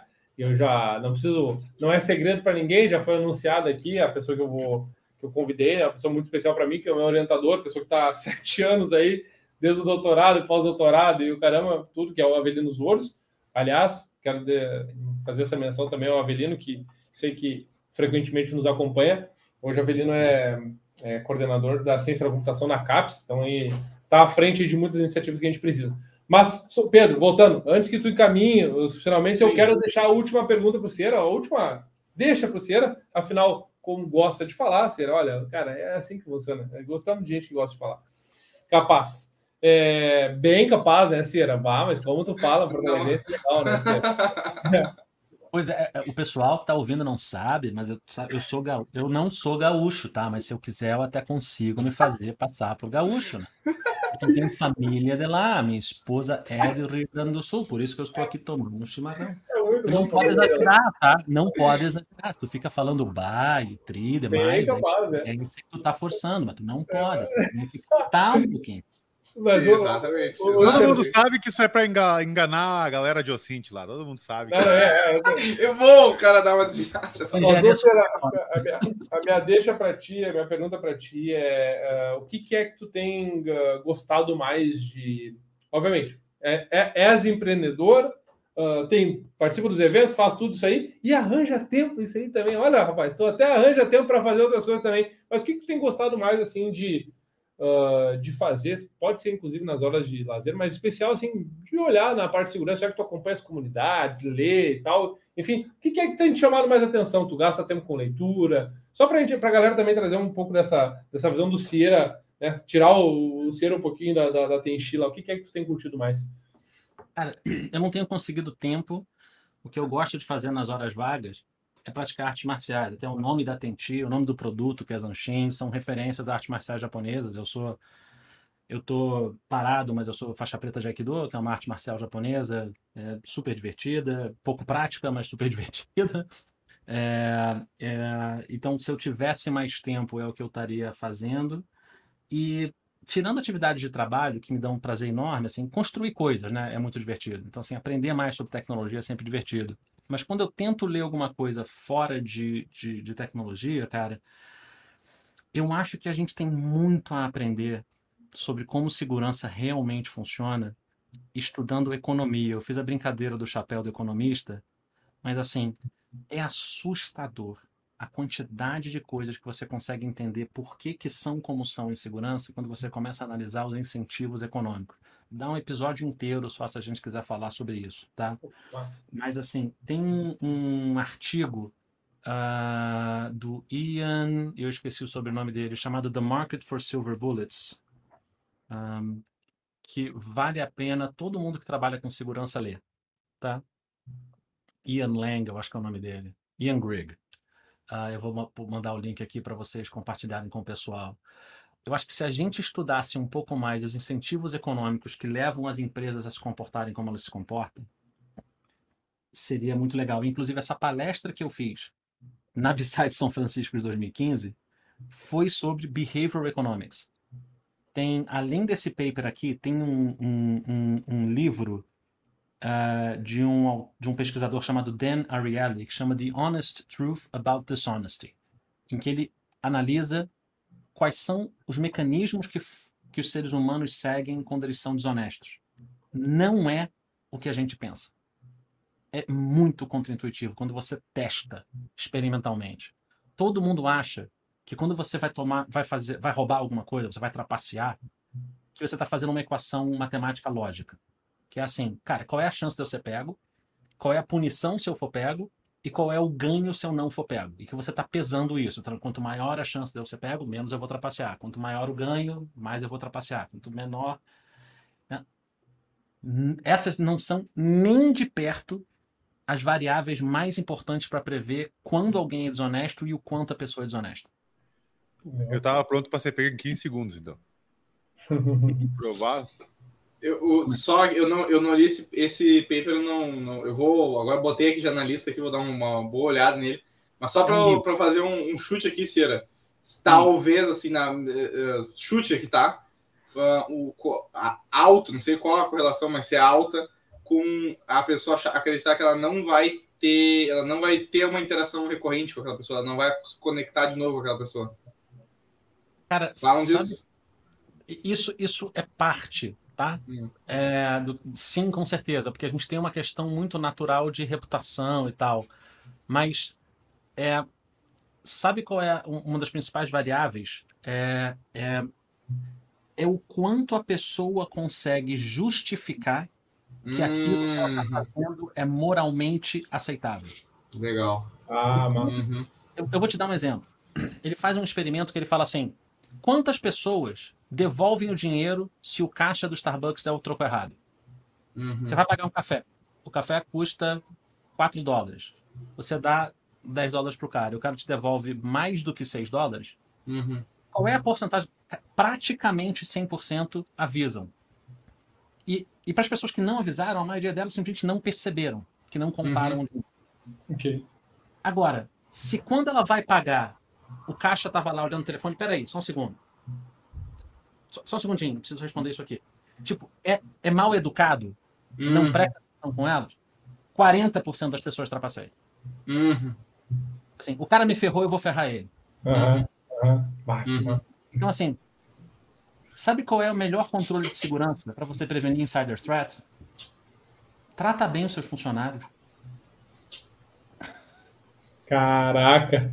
Essa, essa, essa fica difícil de bater agora. Né? Agora, agora acabou. O tempo lógico do Lacan, que eu digo para vocês, é. E encerra aqui, não precisa, não precisa nem falar mais nada. Valeu, abraço. Não. não.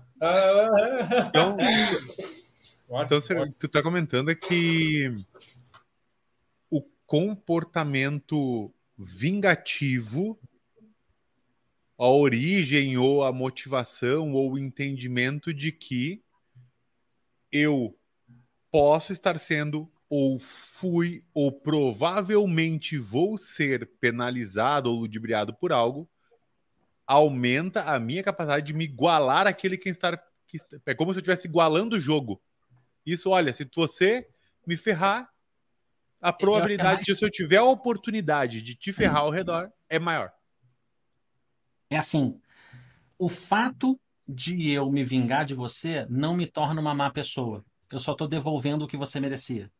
Ninguém Perfeito. acha que é uma má pessoa. O bandido não acha que ele é uma má pessoa. Tirando o psicopata, o sociopata, o bandido acha, a sociedade me ferrou, eu estou pagando de volta. O cara sempre, na narrativa mental dele, não está fazendo nada de errado. O que ele está fazendo é justificado. Até, até, porque na cabeça de uma pessoa existe. Uh, talvez não exista diferença entre vingança e justiça, só que feita com as próprias mãos, por exemplo, né? Então, quanto menos justificativa você der para a pessoa achar que o que ela está fazendo, então assim, ele dá vários exemplos. Se ele vê outras pessoas trapaceando e não acontecendo nada com elas, ah, então isso é, isso é aceito. Não tem nada de errado trapacear. Por mais que ele saiba que a regra, né? Então todo mundo faz, eu também vou fazer. Eu vou ser o otário se eu não fizer. Exemplo. Porque você não fez o enforcement de forma consistente. Ou ele se sentiu moralmente, o cara me ferrou, eu vou ferrar de volta, né? Ele tem um outro exemplo que é super engraçado, que é assim, o quanto a pessoa consegue se convencer que ela de fato não está trapaceando. É, se você. O cara está jogando golfe, a bola ficou num lugar ruim. A porcentagem de pessoas que ao trapacear vai pegar a bola com a mão e botar é muito menor do que a quantidade de pessoas que vai dar um toquinho com o taco ou uma pessoa que vai acidentalmente esbarrar com o pé. Porque o acidentalmente esbarrar com o pé, mesmo quando ela está sozinha, ela se convence de que foi acidental. É muito louco, bicho. Assim, e, e, o cara fazendo MRI scans para medir, assim, que não é que o cara estava conscientemente fazendo aquilo, é inconsciente. Lê o livro. Tem, tem muita coisa legal. E foi o assunto da palestra do link que a gente mandou ali. Mas esse livro em especial, para quem trabalha com segurança, o antifraude, eu acho que é muito esse aqui, porque ele tem três livros importantes. Esse aqui é o que eu acho que é mais diretamente aplicável, assim. Vale a pena você você você estudar assim que é que, que vai abrir a cabeça. E o, e o outro paper ele fala sobre o mercado de segurança. Se vocês me deixarem eu vou falar mais tá gente? A gente tem, tem que terminar não. Segue. Então, ainda não chegamos no recorde da, da do Café Seguro. Então tá tudo certo. Sabem por que que tem tanta empresa gerando vazamento de segurança mesmo em ecossistemas regulados?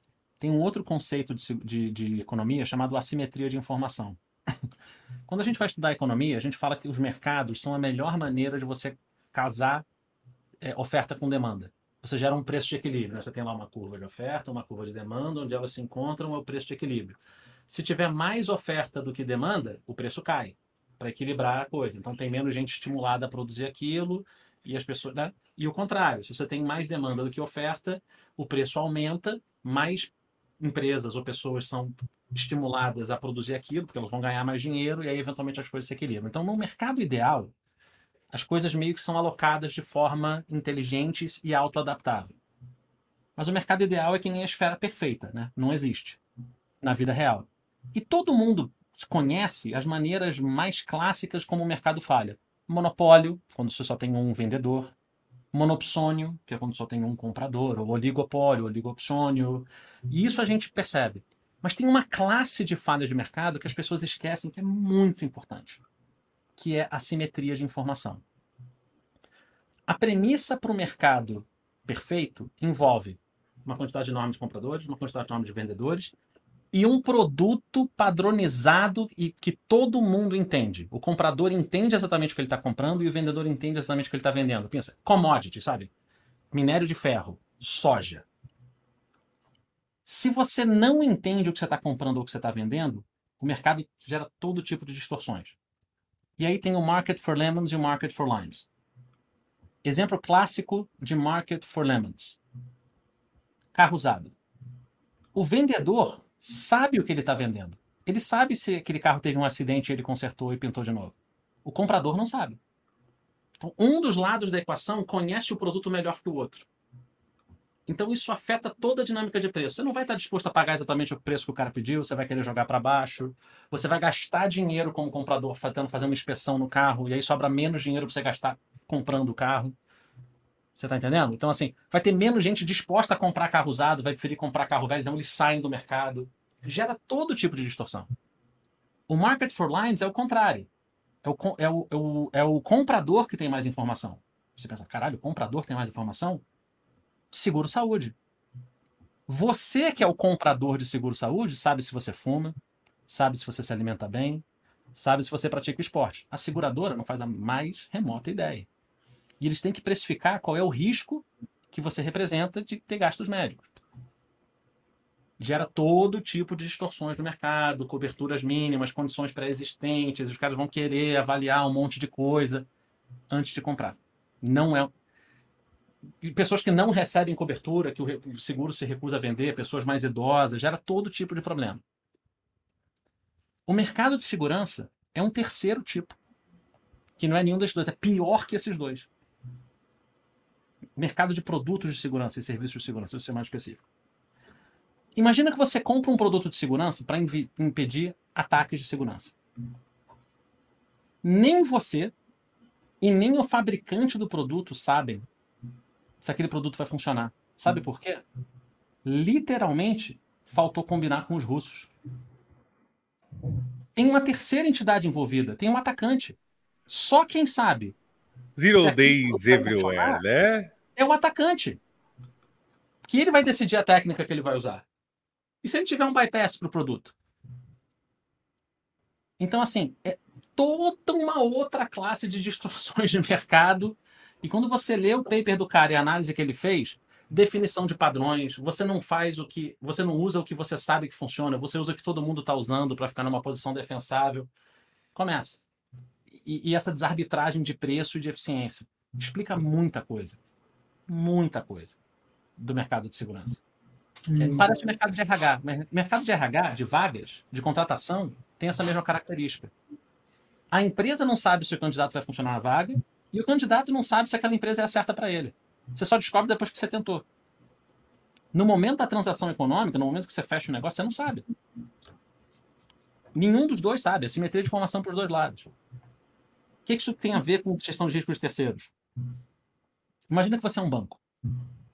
Você vai contratar um serviço de uma empresa, por exemplo, para detecção de fraude. Você vai validar uh, um cadastro que o cara fez para ver se as informações batem, sabe? Se qualquer que seja a solução que você vai contratar.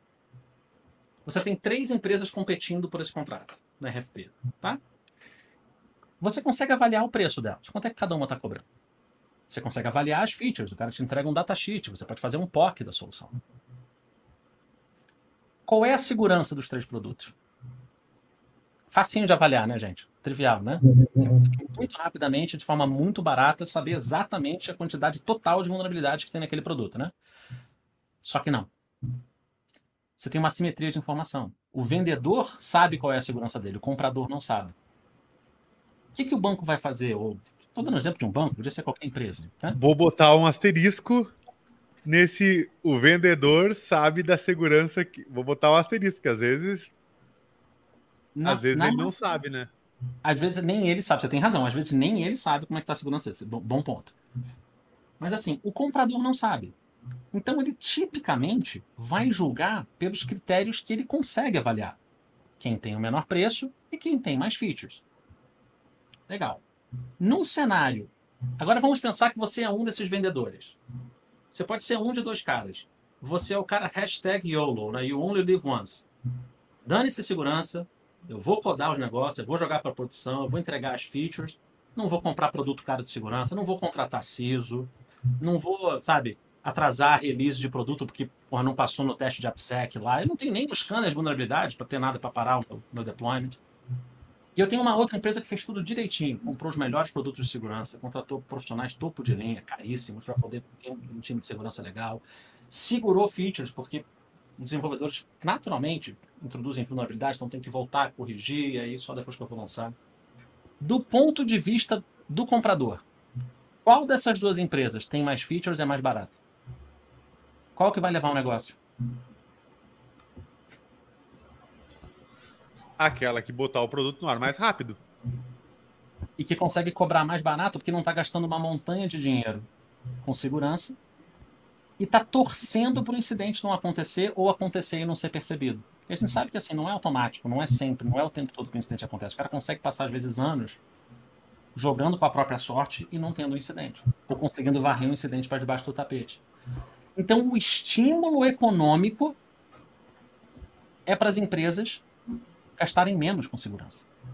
Enquanto você não resolver essa simetria de informação e conseguir permitir que o comprador perceba que aquele cara tem uma segurança menos boa e que então ele tem que ter um, um, uma diferença de preço, tem que ter um prêmio ali, tem que ter uma, uma preferência por quem tem um risco mais baixo, você não resolve esse problema. Tá muito bom. Bem interessante Entendeu? esse raciocínio, bem interessante. E, e, traz uma problemática cumprida, né? Uma coisa grande, assim, não vai ser amanhã que vai ser resolvido isso.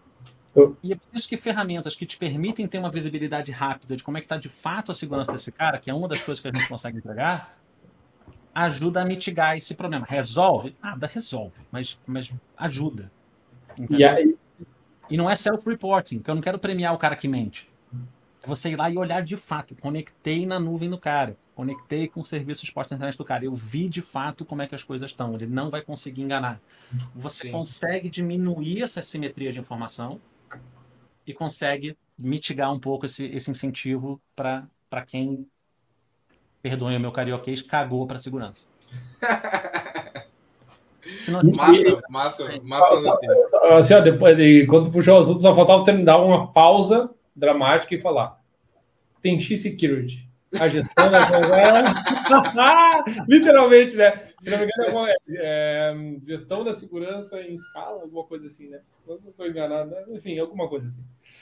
Ah, eu tenho aqui do meu lado uma pelo menos uma, uma última pergunta que uh, uma coisa é eu estar, né, adquirindo ou entrando em, contra, em contrato com uma solução, digamos que vai ser core do meu meu business, né? Por exemplo, cara, eu tenho uma empresa financeira muito grande, tenho uma parte de gestão de identidade, né? Com reconhecimento facial, biometria, reconhecimento, prova de vida, etc. Esse é um exemplo. Outra é estou colocando meu software na nuvem, que é, querendo ou não, um terceiro, e diferente até de outras partes de operação, ele é um terceiro que é tudo ou nada, na maioria das vezes, né? Porque, por exemplo, se eu nasço com um Cloud Native, por exemplo, esse terceiro sem ele eu não existo na completude, né? É diferente de. Ah, mas Benhur existe multi-cloud, eu sei, mas eu continuo trocando de terceiro para terceiro. É diferente de eu ah, vou querer desenvolver em casa uma solução de nuvem gigantesca, de certa forma? Não, né? Obviamente, não. E aí, uma coisa é eu estar contratando né, esse serviço, estar fazendo o evaluation, fazendo a, tudo de esse serviço é ou não, compliance, tá ok, né? Beleza. Contratamos o serviço. Um ano e meio de operação e hoje eu dependo assim de. Se eu quiser fazer uma movimentação desse parceiro, isso vai me custar, sei lá, 12%, 18% do meu giro de capital financeiro, que me, vai me tornar inviável. E esse parceiro passa a uh, ter, ter, visível e claro problemas de segurança. Né? Uhum. Ou seja, na contratação estava tudo ok, depois de um ano e pouco de operação, passo a ter problemas que podem levar a comprometer. Como é que fica nesse caso? Como que como que as empresas lidam com uh, me venderam o carro, eu saí da concessionária, rodei 500 quilômetros, agora estou aqui no nada, perdido, com o carro quebrado. Cara, assim, primeiro assim, você tocou numa trigger word para mim que é multi-cloud. Vamos fugir desse assunto que é mais uma hora de conversa, tá? Perfeito, Resumo perfeito. Ópera é o pior de todos os mundos, tá? Beleza. O multi-cloud, né? Multi-cloud. É, é, é, complicado, querido, é complicado. E nem sexo adolescente. Todo mundo fala, eu nunca vi funcionar. Todo mundo fala, nunca vi de verdade. Nunca aconteceu. Não funciona. Tá? Depois eu também não, mas É também. tudo mentira, tá ligado? A gente conversa, se me deixar, eu falo. Mas, mas vamos voltar para sua pergunta. Então, assim, ahn, eu acho que não tem resposta geral para isso. É sempre caso a caso. Prova disso. Tem empresa até hoje rodando sistema em mainframe. Porque você vai ter cenários em que você vai ter que pesar quanto é que me custa viver com um problema e mitigar o problema, quanto é que me custa migrar para uma solução diferente. Então você vai ter que escolher o que, que é menos perda. Entendeu? Eu vou trabalhar junto com esse fornecedor imperfeito para melhorar ele, e eu, eu não preciso ter o custo de troca, ou, ou eu faço a troca que potencialmente tem problemas parecidos com outro fornecedor, porque você também não, de novo, você não tem uma visibilidade perfeita antes de entrar com um novo fornecedor, né?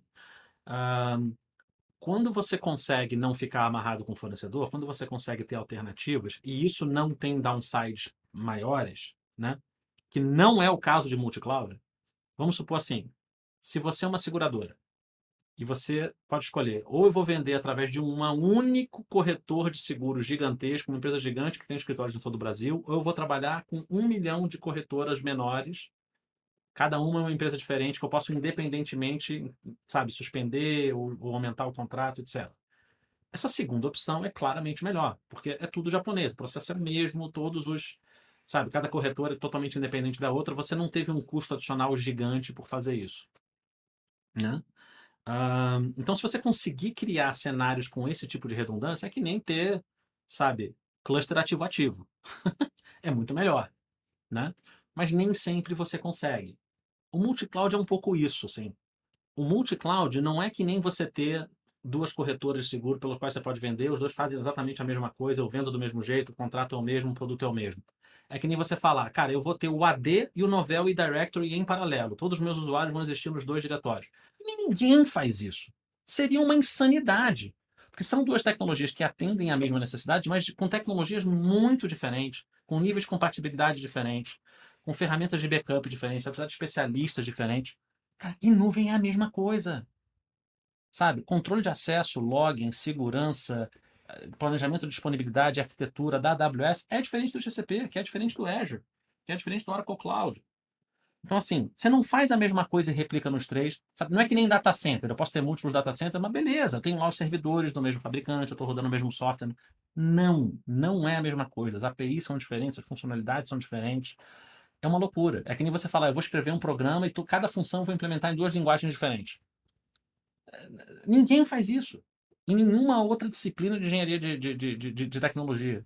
Né? Até empresas com um desenho de microserviços com milhares têm que escolher um preset específico de linguagens, porque senão morre para montar a equipe. Não existe, não existe, não. Não existe. Então, assim, ah, estou rodando Kubernetes. Tá bom, mas o teu Kubernetes está em cima de quê?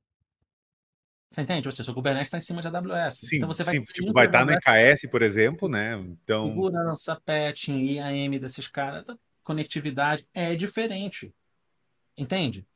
Você vai querer um secret manager, você não vai usar o nativo do Kubernetes, você vai ter que ter um serviço. Você não vai usar cinco. Você não vai em paralelo usar o secret manager da Azure, sim, da vai, AWS. vai, vai da Core que vai, vai, enfim. Maluquice, ninguém faz isso. A gente, sabe, as aplicações não podem magicamente trocar de, de Oracle Database para SQL Server. Você escolhe um e vai. Entendeu? Tipo assim, Sim. é, é- é assim que a gente fez. Você tem que fazer boas escolhas. Você tem que antes planejar e saber, dentro das opções que existem, quais que atendem melhor os requisitos desse workload que eu vou criar. E vai naquele e faça aquele workload ser o mais simples possível. Entende? Mínimo de complexidade. O que você está fazendo quando você fala do multi-cloud, eu vou migrar meu workload da AWS para Azure, da Azure para o GCP, porque está um centavo mais barato a hora da máquina aqui, então eu vou dinamicamente migrar. Não, cara. Você está multiplicando a sua necessidade do seu recurso mais escasso. Para a esmagadora maioria das empresas, o recurso mais escasso não é o capital de OPEX que você vai gastar para rodar as máquinas. É o teu time de TI de operação. É o teu time de É DBA. pro- É, É propriedade intelectual, né? Você, você tem que É otimizar capacidade das pessoas. do seu gargalo. Se você tem três provedores de nuvem, você precisa ter três times de segurança, você precisa ter três ferramentas de segurança, você tem que ter três times de arquitetura, você tem que ter três times de monitoramento. É tudo diferente. E ninguém põe essa porcaria na conta quando está falando de multi-cloud. A recomendação que eu sempre dou é assim: você acredita em multi-cloud porque você quer ter redundância? Antes de fazer isso, faz uma coisa que é ordem de grandeza mais fácil e que ainda assim eu duvido que você vai fazer para qualquer aplicação não trivial em menos de seis meses a um ano, vai multi-availability zone. Boa. Desculpa, Man... vai multi-region. Multi-region. Vai multi-region. Multi, multi vai mantendo, mantendo tempo de resposta, então, assim, mantendo, mantendo tudo. Mantendo tudo. Faz essa redundância que você quer fazer entre um provedor de nuvem e outro, faz entre regiões diferentes do seu provedor de nuvem. É muito mais fácil, porque, por exemplo, a AWS.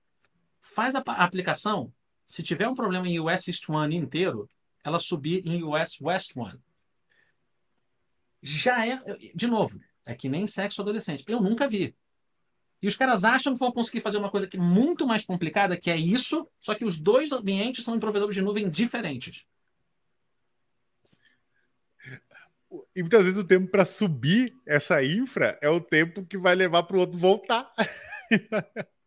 então, enfim, acho que é assim, acho que vale um episódio para falar. Eu quero dizer de cloud e multi-cloud, porque é o tipo de terceiro que não é uma funcionalidade do teu software, né? Cara, é, é muito diferente. Eu acho que as, eu, eu, eu, vou ter problemas por causa disso, mas tirando a Azure, é, a esmagadora maioria dos problemas que você vai ter não são vulnerabilidades no seu provedor de nuvem. É na maneira como você está usando a nuvem, como o seu terceiro está usando a nuvem. Esmagadora maioria. 99% Cara, dos problemas. Misconfiguration fucking é everywhere, assim, total. Disparado. Então, assim, a, a Azure que está fazendo, assim, um padrão de vamos compartilhar as informações de um cliente com o outro, assim, tá, tá, meio chato já, tá meio consistente, assim, a quantidade de vulnerabilidade que o pessoal da Wiz, da, dessas empresas está encontrando, tá, tá, tá, tá, bem desagradável, né? Mas uh, se você usar um, um provedor de nuvem é, minimamente sério, esse não é o seu problema principal. Entende? O seu problema principal é como é que você ou os seus terceiros estão usando a nuvem, como é que eles estão configurando, arquitetando os workloads, eles estão ligando as features de segurança, eles estão fazendo controle de acesso direito, estão fazendo permissionamento direito no control plane. É aí que realmente a gente vê assim a esmagadora maioria dos, dos incidentes. Então, não se preocupa com o meteoro sabe? Se você tem, tipo, um, um, vazamento de gás na sua casa, tipo, vai resolver Sim. o vazamento de gás primeiro, depois você se preocupa com o meteoro, sabe aquela coisa?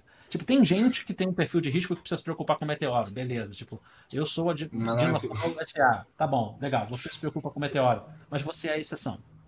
Sim. A maior parte das empresas tem que se preocupar com um vazamento de gás primeiro. Uh, pessoal, é só o seguinte, assim, ó, eu tô sentindo que se eu não intervir, nós vamos ficar aqui até amanhã falando eu, o Dala tá mutado novamente, o Dala tá mutado novamente. É, mas assim, são. Já foram 1 hora e 42. Nós passamos o recorde do, dos episódios novos. Os episódios novos, esse é o recorde agora. É 1 hora e 42. Vieira, querido, isso aí, cara, não tem jeito. Mas então, até nessa, nessa ideia, assim, eu diria o seguinte: eu vou pular o, a parte dos comentários finais, tá? Eu vou bloquear os comentários finais dos participantes. Eu vou não, dizer simplesmente, Cira, muito obrigado pela participação. Tu, tu quer fazer o. Tu, não, não, não, não. Quero fazer o comentário final só para dizer o seguinte, ó. Uh, cara, ô Ceras, pode. Fala um pouquinho de multicloud aí para nós. Vamos deixar isso para parte 2. Vamos deixar. Ela já, minutos, cara. É, ela já foi prometida. Mas já foi prometida a parte 2. Olha lá, olha lá, olha lá. Não, nós ainda vamos fazer. No próximo episódio, nós vamos falar de multi-cloud então, e nós vamos comentar outras coisas. Então, não a ver com segurança da informação, porque tem a, a, agora esse último, essa última meia hora falando sobre diferentes coisas de princípios de economia e como que isso influencia na, na, na nossa vida e na parte de segurança da informação, o Pedro, business, então. Pedro, isso tem um outro assunto e tem outro episódio só nisso. Fala. Deixa eu, deixa eu fazer um pedido aqui. Uh, o piloto, tu tá on aí no. no tá acompanhando? O piloto deve estar tá on. Fala, faz aquele assim, ó, para o piloto ouvir. Faz, assim. dá um sim aí, piloto, se tá, tá acompanhando aí, só, só para ver uma coisa. Mas então, enquanto o piloto vai respondendo, eu vou dizer o seguinte, vai. Cira, muito obrigado pela participação. A gente fica sempre agradecido que, que o pessoal consegue vir aqui para fazer essa troca. Ó, o Dom Grafite apareceu ali. Para fazer essa troca com a gente, assim, e desnecessário dizer, né? Que uma hora e quarenta, mas é porque realmente foi um episódio muito bom, tá ligado? Foi um absurdamente Não, bom esse episódio. Eu vou fazer um pedido, tem que depois a gente faz o print. Uh, é. o, o, piloto, vamos, vamos fazer uma, uma pose de foto para a gente registrar o momento Boa. no recorde, tá? É boa, é só, só para a gente dar um, três segundos de pausa, sabe? Tinha passado numa posição que todo mundo, né? E ó, olha, o, o piloto tá alucinado lá. Aí, piloto, tu pode pegar o printzinho do momento certo para a gente poder. Depois e, a gente até vai botar, é ser... o recorde é dele. O, o recorde, é dele, Alexandre Sierra. E é para tá? ser uma, uma foto zoada, um print zoado, ou uma coisa séria. Não, né, cara? Não. A, a, se o Sierra quiser aparecer com uma espada lá, fica à vontade. Você não, não, não, não, não Eu também tenho uma aqui, aqui, ó. É verdade, ali. Olha, as imagens estão na internet. Vocês vão fazer o que vocês quiserem fazer. É. Tá, vamos fazer uma coisinha, então, 3, 2, 1, pode ser? Então. Vai, um, dois, três e já. Aí.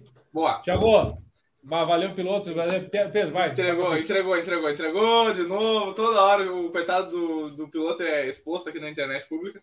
Mas então, Sierra, muito obrigado pela participação. A gente sempre agradece aqui e é um, foi um prazer imenso estar aqui contigo agora nessa quarta-feira. Muito obrigado pelo pessoal da live, das duas lives, no caso, né, que estavam acompanhando a gente até agora. Muitas interações ali com a gente no, no chat. E, como sempre, muito obrigado. Atenção da galera que vai ainda nos ver em todos os outros tipos de plataformas: Twitch, YouTube, Spotify, tudo que é coisa que a gente posta aí o bagulho. Nós estaremos aqui e obrigado pela atenção de todo mundo. Até semana que vem, então, 9 horas da noite, quarta-feira, estaremos novamente. Eu não, mas estaremos. Eu estarei eu estarei, eu estarei em, em espírito, eu estarei assim, é, pensando em vocês. Não, eu vou fazer o seguinte, ó. Quando eu voltar, vamos fazer um, um episódio menor, talvez fora do, do, horário normal, que vai ser só o pacotão das loucuragens do Pedro fora. Pode tá ser uma coisa tá assim. Depois tá? Nós, tá? Valeu, valeu. Uh, pessoal, muito obrigado pela atenção. Então, até semana que vem, quarta-feira, 9 horas. Valeu. Mas, valeu, pessoal. Valeu. Até mais. Obrigado pelo convite.